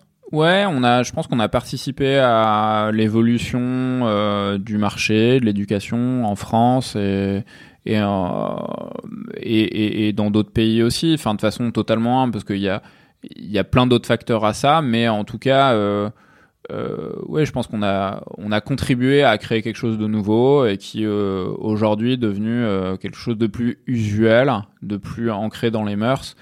Et donc nécessairement, euh, on est à la croisée des chemins, si tu veux, entre l'éducation qui est très importante, entre la formation qui est très importante, l'obsolescence des métiers et compétences, l'emploi, l'innovation. Donc on coche beaucoup de cases. Quoi. Euh, on, rajoute à ça le fait qu'on est entreprise à mission, qu'on est euh, sur le côté aussi très, euh, impact et on va dire responsable de pourquoi on fait une entreprise et entrepreneuriat social et tout. Donc forcément, cette croisée des chemins, elle intéresse, elle intéresse du monde. Hein. Quand, quand je vois que avec Microsoft, vous avez un partenariat sur la ville d'Atlanta pour former au métier de demain, hmm. ça me fascine comment micro, enfin on parle de Microsoft. Ils viennent vous chercher ou, comment ça s'est passé? Ou même, ou même Pôle emploi. Hein. Comment ça s'est passé? Bah ça dépend. Des fois on pousse, des fois ils viennent nous chercher. Mais euh, en l'occurrence Microsoft, ça fait des années qu'on travaille avec eux. On a un partenariat aussi de création. On a créé des parcours euh, de master euh, sur l'intelligence artificielle en français et en anglais qui sont diffusés dans le monde entier. et eux cherchaient à, s'associer avec des acteurs qui savent former sur les compétences et métiers du numérique, du digital, à l'échelle faire ce qu'on appelle de upskilling et reskilling, la montée en compétences et de la reconversion, et de le faire à grande échelle en fait. Et nous, on a cette spécificité-là. Il y a très peu de monde qui savent le faire. Former par exemple euh, des milliers de personnes sur des parcours diplômants euh, partout sur la planète en même temps. Franchement, il n'y a pas grand monde qui sait le faire. Hein. Et, nous, on sait le faire. Donc, euh, du coup, on a des, on a un certain nombre d'entreprises qui viennent nous voir, qui viennent nous voir pour ça. Votre boîte a, je pense, un peu plus de 20 ans. Euh, enfin la boîte, le, projet. Le projet, ouais. ouais, ouais. Euh, vous avez fait énormément de choses. Euh, sur les 20 prochaines années, vous allez tenir la cadence J'espère. Enfin, la, roadmap, il y a encore des choses incroyables à faire. Ouais, je pense que hum, le futur est assez excitant. En fait, devant le futur est encore devant nous. Nous, on a avec Mathieu un projet très long terme. Euh, d'impact sur sur l'éducation. Donc on est ravi de continuer à pouvoir euh, contribuer euh, contribuer à ça. On espère qu'on sera à la hauteur du challenge, mais c'est vrai que on est on est aussi assez on a on atteint une taille où en fait on est assez honoré de continuer à à essayer d'aller à l'étape d'après de ce projet-là parce que ça prend une envergure telle que euh, quand tu regardes rétrospectivement, on n'aurait jamais imaginé arriver là. Ah oui, mais clairement. Mais surtout à 11 ans. Commencer à 11 ans comme ça. À 11 ans, on faisait un site perso. Euh, quand on a créé la boîte, je te disais, euh, le jour où on fera 100 000 euros de chiffre d'affaires, on s'arrêtera là. Enfin, donc tu vois, mécaniquement, on voit bien que à chaque étape, on, voit qu'il y a un nouveau champ des possibles. Et, et, on a mis un certain temps avant de voir que en fait tout est possible. Et si tu veux, moi, moi, je fais beaucoup de montagne. Et, euh, et en montagne, euh, il y a un effet, c'est quand tu fais de la randonnée, tu vois, tu, tu vois le sommet de la montagne et tu as l'impression que c'est au bout. Et en fait, quand tu t'approches et tu arrives au sommet, en fait, tu t'aperçois que c'est pas le sommet. Et en fait, c'est un premier, une petite butte, une petite colline. Et puis d'un coup, tu t'aperçois qu'il y a encore un sommet derrière. Mais il était caché. Tu le est pas. Tu avais l'impression que c'était le, bout du bout. Mais en fait, c'est pas le bout du bout. Il y a encore quelque chose qui est caché. Et puis tu continues. Puis en fait, il y a encore quelque chose hein, plus grand et qui est toujours caché derrière. C'est vraiment ce sentiment. C'est que quand tu viens d'un environnement où tu voyais pas euh, ce qui était possible, euh, moi, je sais pas, tu vois, Stanford ou l'école polytechnique, euh, j'ai appris ce que c'était euh, en terminale, hein, à la fin, quelques mois avant le bac. Donc, tu vois, tu t'imagines pas être dans quelque chose que tu que, qui n'existe pas dans ton référentiel.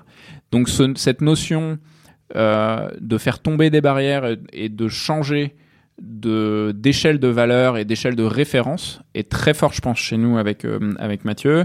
Et progressivement on a fait tomber ces barrières. On s'est rendu compte qu'il y avait d'autres choses qui existaient qui étaient possibles et on a essayé de les faire et puis on a réussi à en faire un certain nombre. Et donc euh, du coup on a suivi notre trajectoire comme ça. Mais au début on était on avait des on avait une vision relativement limitée de ce qui était possible parce que voilà on vient d'un environnement où on savait pas dans ton exemple de la montagne également, euh, effectivement, tu peux avoir un sommet euh, qui en cache un autre, etc. Mais à un moment, quand tu arrives au sommet, ou plus ou moins au sommet, quand tu regardes derrière, tu te dis, putain, tout ce que j'ai fait. C'est loin, ouais. C'est loin, hein Ouais, c'est vrai. Mais vous avez, vous, êtes surpris, euh, vous êtes surpris de, tout ce que vous avez fait? Ouais, je pense que tu, tu, tu, tu, vas tu vas avoir un peu de un côté humble, etc. En toute modestie, en me disant ouais, etc sérieusement, en me disant, c'est incroyable ce que vous avez fait, quoi. Je pense que si on nous avait dit avant, euh, voilà, tu te lances dans ce truc-là et voilà, euh, tout ce que tu vas faire euh, avant, je pense pas qu'on l'aurait fait. parce que en fait, on a quand même eu des périodes hyper dures, semées d'embûches. c'est un travail monumental sur plusieurs années. Je pense que c'est trop gros. En, fait, rétrospectivement, je sais pas si on le referait. c'est bizarre de dire ça, mais en fait, on l'a fait aussi parce qu'on se rendait pas compte de ce que c'était. Mais c'est la vie qui est comme ça. Quand tu, tu, tu passes par des périodes de la vie où, où c'est compliqué, sur le moment, tu fais face. en fait. Tu fais face. Et après, tu te dis, mais comment j'ai pu faire face? Mais tu as fait face, en fait. Exactement. Ouais, tu, euh, ça te rend plus fort et, et, euh, et, finalement, ça, ça te montre que tu peux faire, euh, tu peux faire plus et, ah tu, peux, et tu, peux, tu peux faire plus que ce que tu ne pensais. Donc, euh, donc tu t'adaptes. Voilà, tu t'adaptes, apprends des nouvelles choses et et, et donc euh, tu vas sur l'étape d'après quoi. Et tu dis, on est passé par des périodes extrêmement dures, sans faire du voyeurisme, du genre. Bah, par exemple, on parlait, tu vois, du changement de site du zéro à Open Classroom. Ça a été une période très très dure parce que tous les problèmes humains de l'équipe à gérer, ça a été vraiment hyper hyper dur et on, à titre personnel, on l'a on l'a pas très bien vécu quoi. Euh, ça a été une période très compliquée où où vraiment on s'est posé euh, plein de fois la question de mais est-ce que ça vaut le coup? Et on, se, on se met vraiment la rate au courbouillon et, et ça devient euh, enfin ça, ça nous rend ça nous rend misérable quoi. donc ouais. Tu peux me donner quelques métriques par exemple Écoute, euh, euh, bah on forme euh, plus de 2 millions de personnes par mois, on est 300 salariés maintenant, on a 2000 mentors, on a levé 60 millions d'euros, on fait plus de 100% de croissance par an, on a des étudiants dans 140, 140 pays, l'alternance aussi grossit beaucoup parce qu'on a, on a plus d'un millier d'alternants maintenant, donc on commence à être un gros centre de formation des apprentis. Euh, on va dépasser les, les 10 000 euh, étudiants euh, cette année en, sur des parcours diplômants à un instant T, ce qui commence aussi à être une, une grosse école. voilà ce que je peux te dire comme métrique. Rentable? On n'est pas rentable parce qu'on continue à investir assez fortement sur tous les nouveaux produits, les nouveaux marchés et tout, mais sur nos, nos marchés historiques, on va dire, on est rentable. Et les 60 millions, c'est quoi? Chaque levée, une étape Ça va vous servir à quoi, pardon, les 50 millions? Alors on a levé en 2018, euh, donc il y a plus de, il y a un peu de, un peu plus de deux ans, 50 millions d'euros pour le coup, 60 millions de dollars. Et euh, ça nous sert à investir euh, sur l'avenir, ça nous sert à développer du produit, ça nous sert à investir sur le, les ventes, sur le marketing, sur les accréditations dans d'autres pays, ce genre de choses. Donc ça nous permet d'accélérer en fait, d'aller plus vite. Est-ce que c'est une étape? Oui, en quelque sorte, c'est une étape, mais c'est Enfin, c'est pas une finalité. Euh, les levées de fonds, ça te permet d'avoir les moyens de ton ambition. Mais après, il faut délivrer. après, une fois que tu as l'argent, bah, il faut le déployer, il faut l'investir intelligemment et il faut générer les retours attendus de cet investissement. Donc, en fait, c'est que le début, la, la levée de fonds, c'est le début d'un nouveau chapitre. Mais du coup, c'est vrai que c'est une forme d'étape parce que ça marque le début d'un nouveau chapitre. Et dans la topologie des, des 300 personnes, en termes de dev, euh, sur le site, il ne doit pas évoluer énormément parce que bon, c'est toujours le même principe. C'est plutôt quoi des formateurs? Quand tu regardes 80, enfin je sais pas, 50% du, du, des collaborateurs, c'est qui par exemple? Alors, si on investit beaucoup sur la techno, en fait, il y a beaucoup beaucoup d'évolutions sur le sur le site, mais euh, notamment euh, sur tout ce qui est les fonctionnalités B2B, euh, employeurs, sur l'alternance, sur ah des innovations pédagogiques. donc, donc en fait, si si, on a beaucoup beaucoup de bah, d'ingénieurs, de développeurs. Hein, ouais, parce que moi, je suis resté au site classique où tu vas. Tu ouais, sur les cours, mais mais en fait, ça, ça va bien bien au-delà. Donc, il y a énormément de développement informatique, du mmh. coup, technologique. Euh, développement évidemment pédagogique. Donc grosso modo, on a à peu près, pour simplifier, 40% qui travaillent sur le produit, c'est-à-dire l'éducation, les curriculums, l'accréditation, la technologie, la plateforme. 40% qui travaillent sur les ventes, le marketing. Euh, et euh, tout ce qui est accompagnement et service client, donc les personnes qui suivent les étudiants, qui suivent les mentors, qui euh, répondent au support, euh, euh, voilà ce genre de choses. Et 20% qui sont la gestion de la boîte, le service comptable, le service ressources humaines, ce genre de choses. 100% de croissance par an, c'est une croissance organique? Ouais, c'est une croissance organique. On a Faites plus jamais rien, fait, plus de pub. euh, on n'a jamais fait de rachat de, de boîtes. En fait, on fait plutôt 150-200% de croissance. hein. C'est supérieur à 100%, Ouais. mais on est assez largement Ouais. au-dessus de 100%. Donc c'est une, une croissance très très forte. Et, euh, et non, on, on gagne plus d'argent via la publicité. Nous-mêmes, on achète de la publicité pour se faire connaître dans des nouveaux marchés, sur des nouveaux produits. Ça, ça, ça, c'est sûr. Mais, mais c'est de la croissance organique. Ouais. On va parler des questions perso. J'ai lu euh, qu'à plusieurs moments, tu, au- tu aurais voulu, dans la vie de la société, euh, arrêter. Pourquoi tu voulais arrêter? Et pourquoi tu as continué? Euh, parce que c'est dur parce que tu te prends tu des pains dans la gueule et que tu doutes de toi que tu doutes que ça vaille le coup que c'est trop dur c'est trop de boulot et que ça te rend malheureux quoi.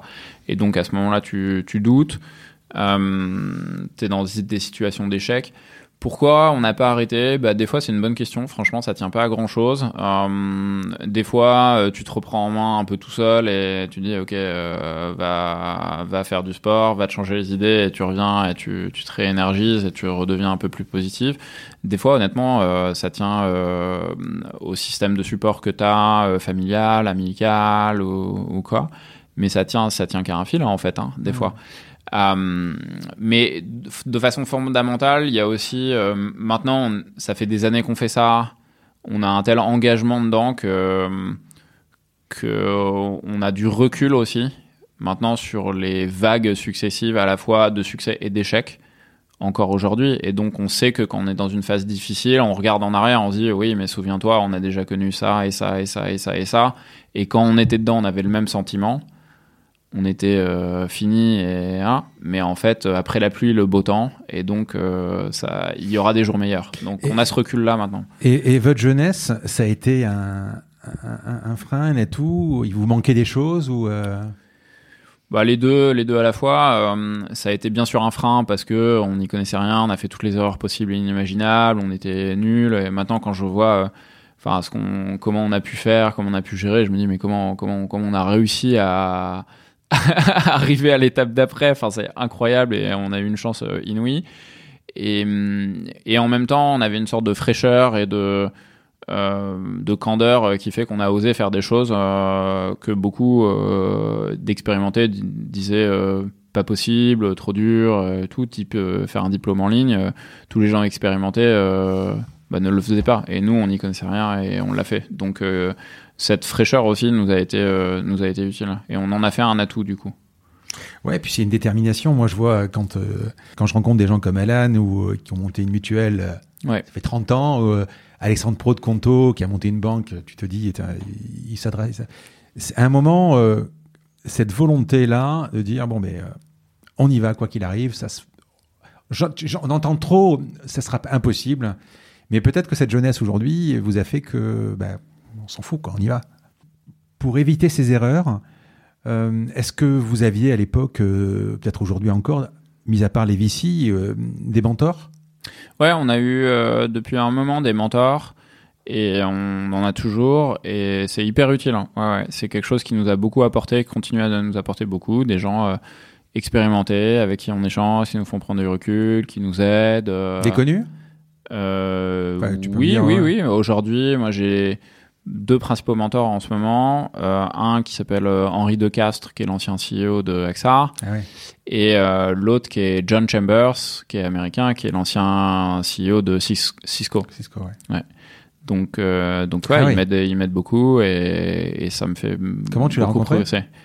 Qui est John Chambers? Ouais, par exemple. John Chambers, on s'est rencontrés euh, à Paris, on s'est croisés dans une conférence et je l'ai abordé et on a commencé à discuter et je lui ai dit euh, est-ce qu'on peut se revoir, etc. Et puis de fil en aiguille, euh, je lui ai dit en fait euh, ça m'intéresse que tu qu'on qu'on- qu'on se voit régulièrement et que tu puisses m'apporter dans une relation de mentor. De mentor. Mm.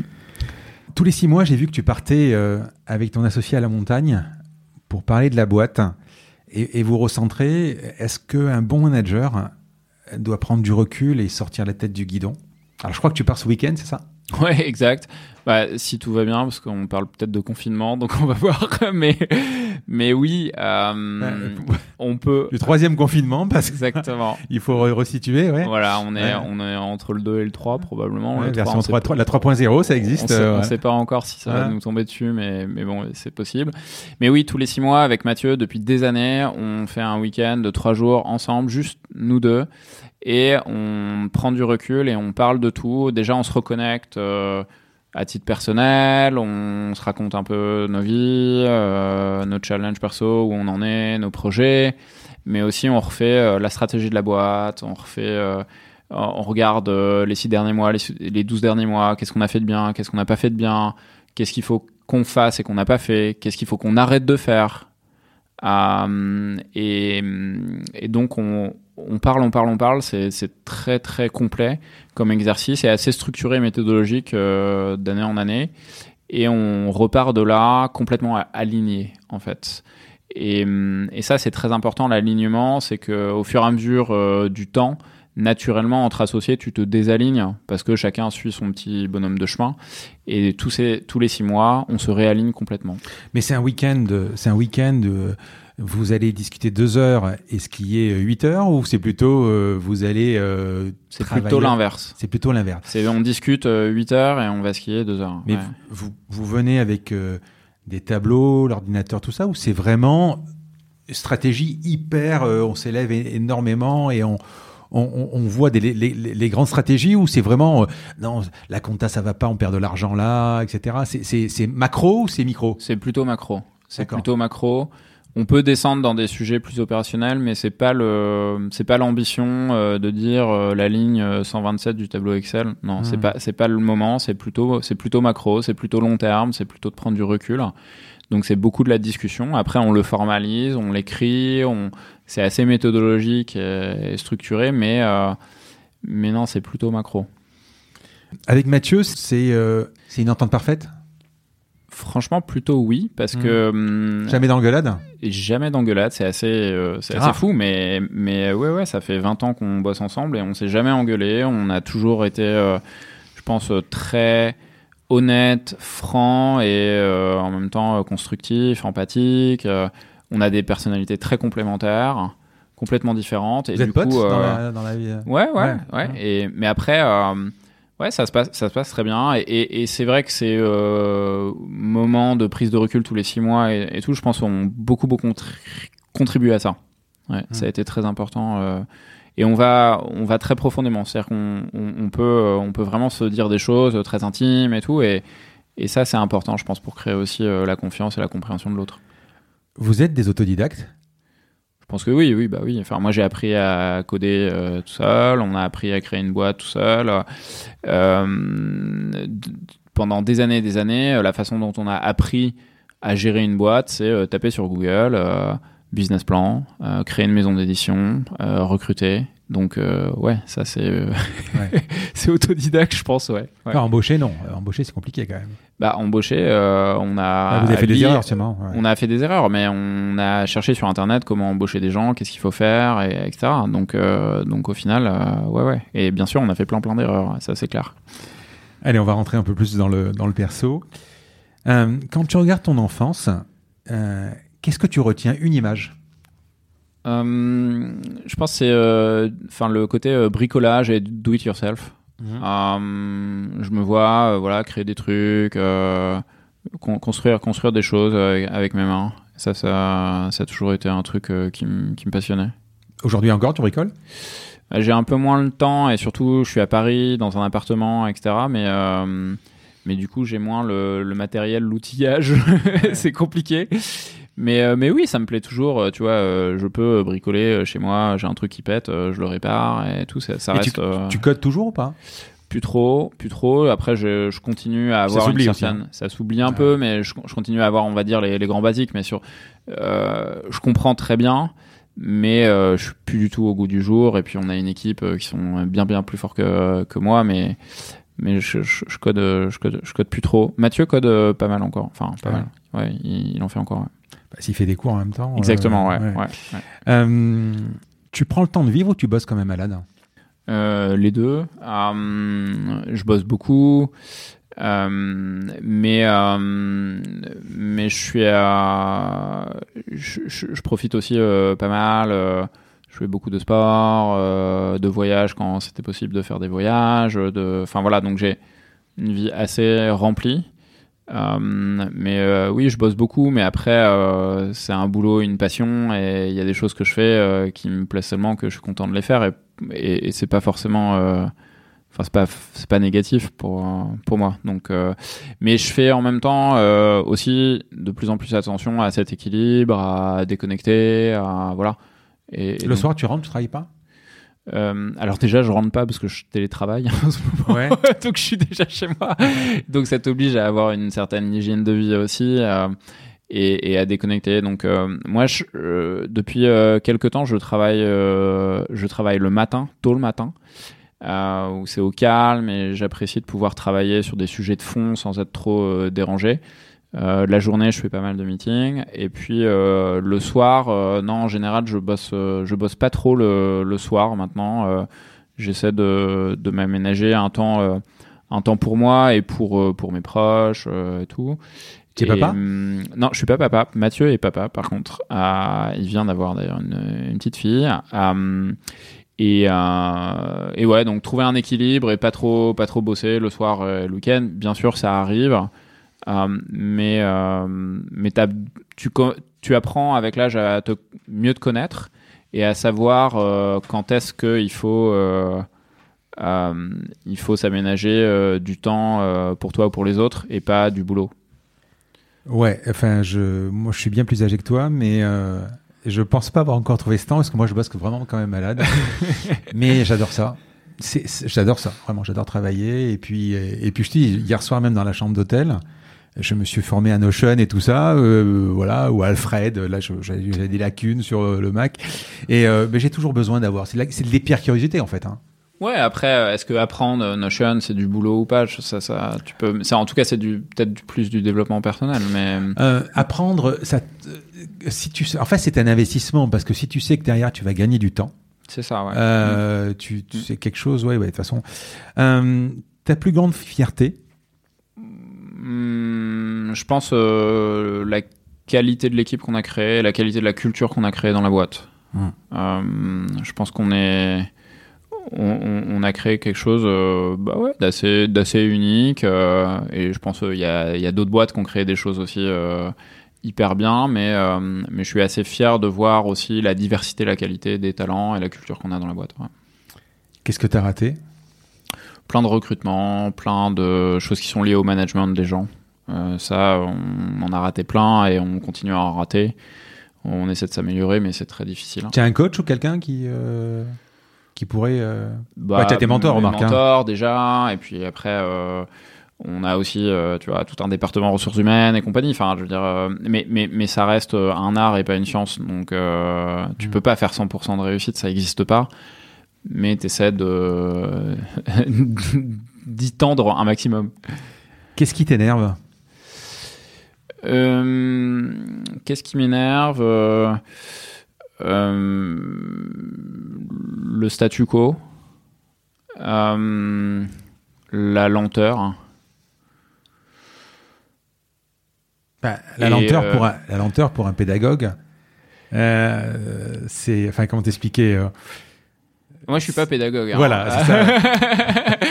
Mathieu est beaucoup plus euh, patient, euh, mais euh, je dirais ouais, ouais, le le, le, le, le côté une certaine j'ai un côté très très intense donc donc ça me ça m'énerve quand ça avance pas quand voilà on n'est pas on n'est pas au bon niveau avec un niveau d'exigence assez élevé etc etc donc mais bon, globalement, je, enfin, je suis pas non plus quelqu'un de très énervé de, de base, mais, mais, mais, mais, ça peut m'arriver. Hein. Est-ce que tu peux me donner deux, trois étapes de ta vie professionnelle qui t'ont marqué? Euh, quand on a sorti, je l'ai dit tout à l'heure, mais quand on a sorti notre premier livre, ça c'est mmh. un événement assez marquant. Euh, et un peu plus récent, pour le coup, quand on a levé euh, en 2018 50 euh, millions d'euros, je pense que c'était un événement assez marquant parce qu'on est passé dans une vraie nouvelle étape. Tu t'es dit, c'est à cette époque que tu t'es dit j'ai un carton dans les mains? On se l'était dit, je pense, déjà un petit peu avant. Ouais. Mais euh, à ce moment-là, on se dit, euh, là, on rentre dans une fusée, quoi. Et, Mm. et c'était pas faux. C'était une fusée qui a eu beaucoup de turbulences, euh, mais, mais oui, c'est c'est le cas. C'est le cas. ouais. Quel est le bouquin sur ta table de chevet? Un livre qui s'appelle Patagonia euh, Route 203, euh, qui est un livre sur un road trip un peu, un, un peu fou euh, en Patagonie d'un auteur argentin. Mhm. Je suis bientôt à la fin. Film ou série? Plutôt série. Ouais, Moi aussi. Quoi, par exemple, les dernières? Plutôt série. Qu'est-ce que j'ai regardé bien? J'ai regardé la, le- la série sur les échecs là, Ah oui.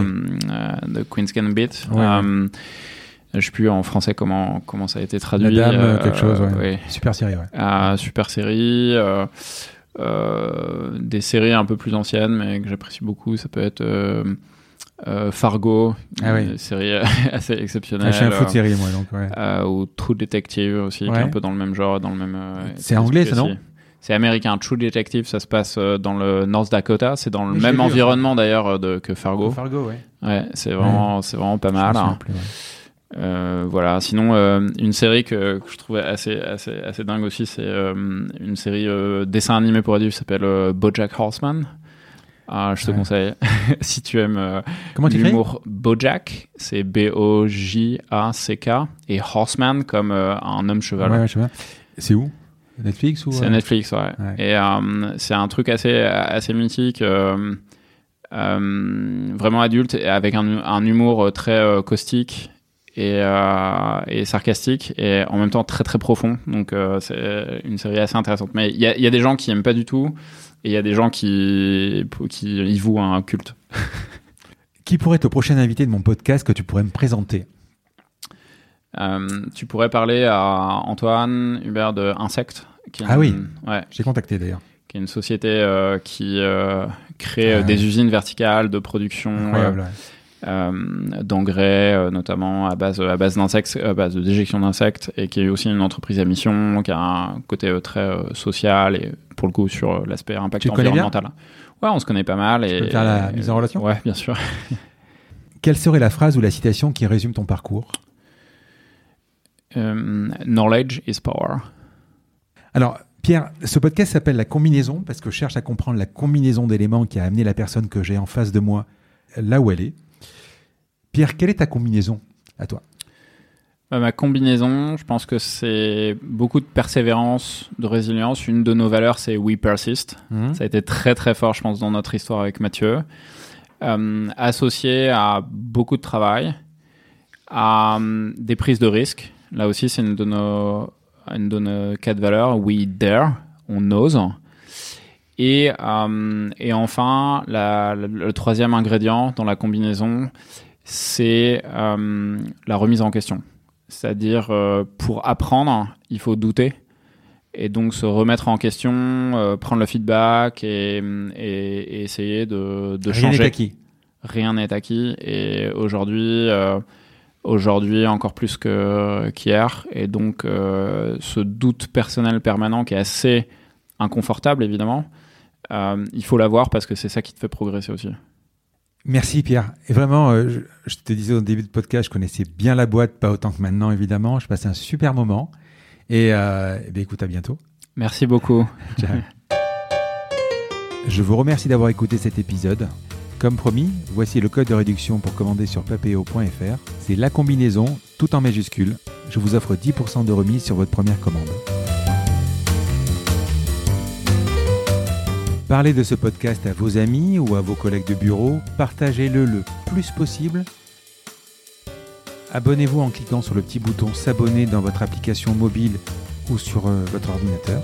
Ainsi, vous serez averti dès qu'un nouvel épisode est en ligne. Je sillonne la France pour vous proposer de nouveaux invités. C'est vraiment beaucoup beaucoup de travail. Ce n'est pas mon métier, vous l'avez peut-être compris. C'est une passion que je pratique en dehors de mon job.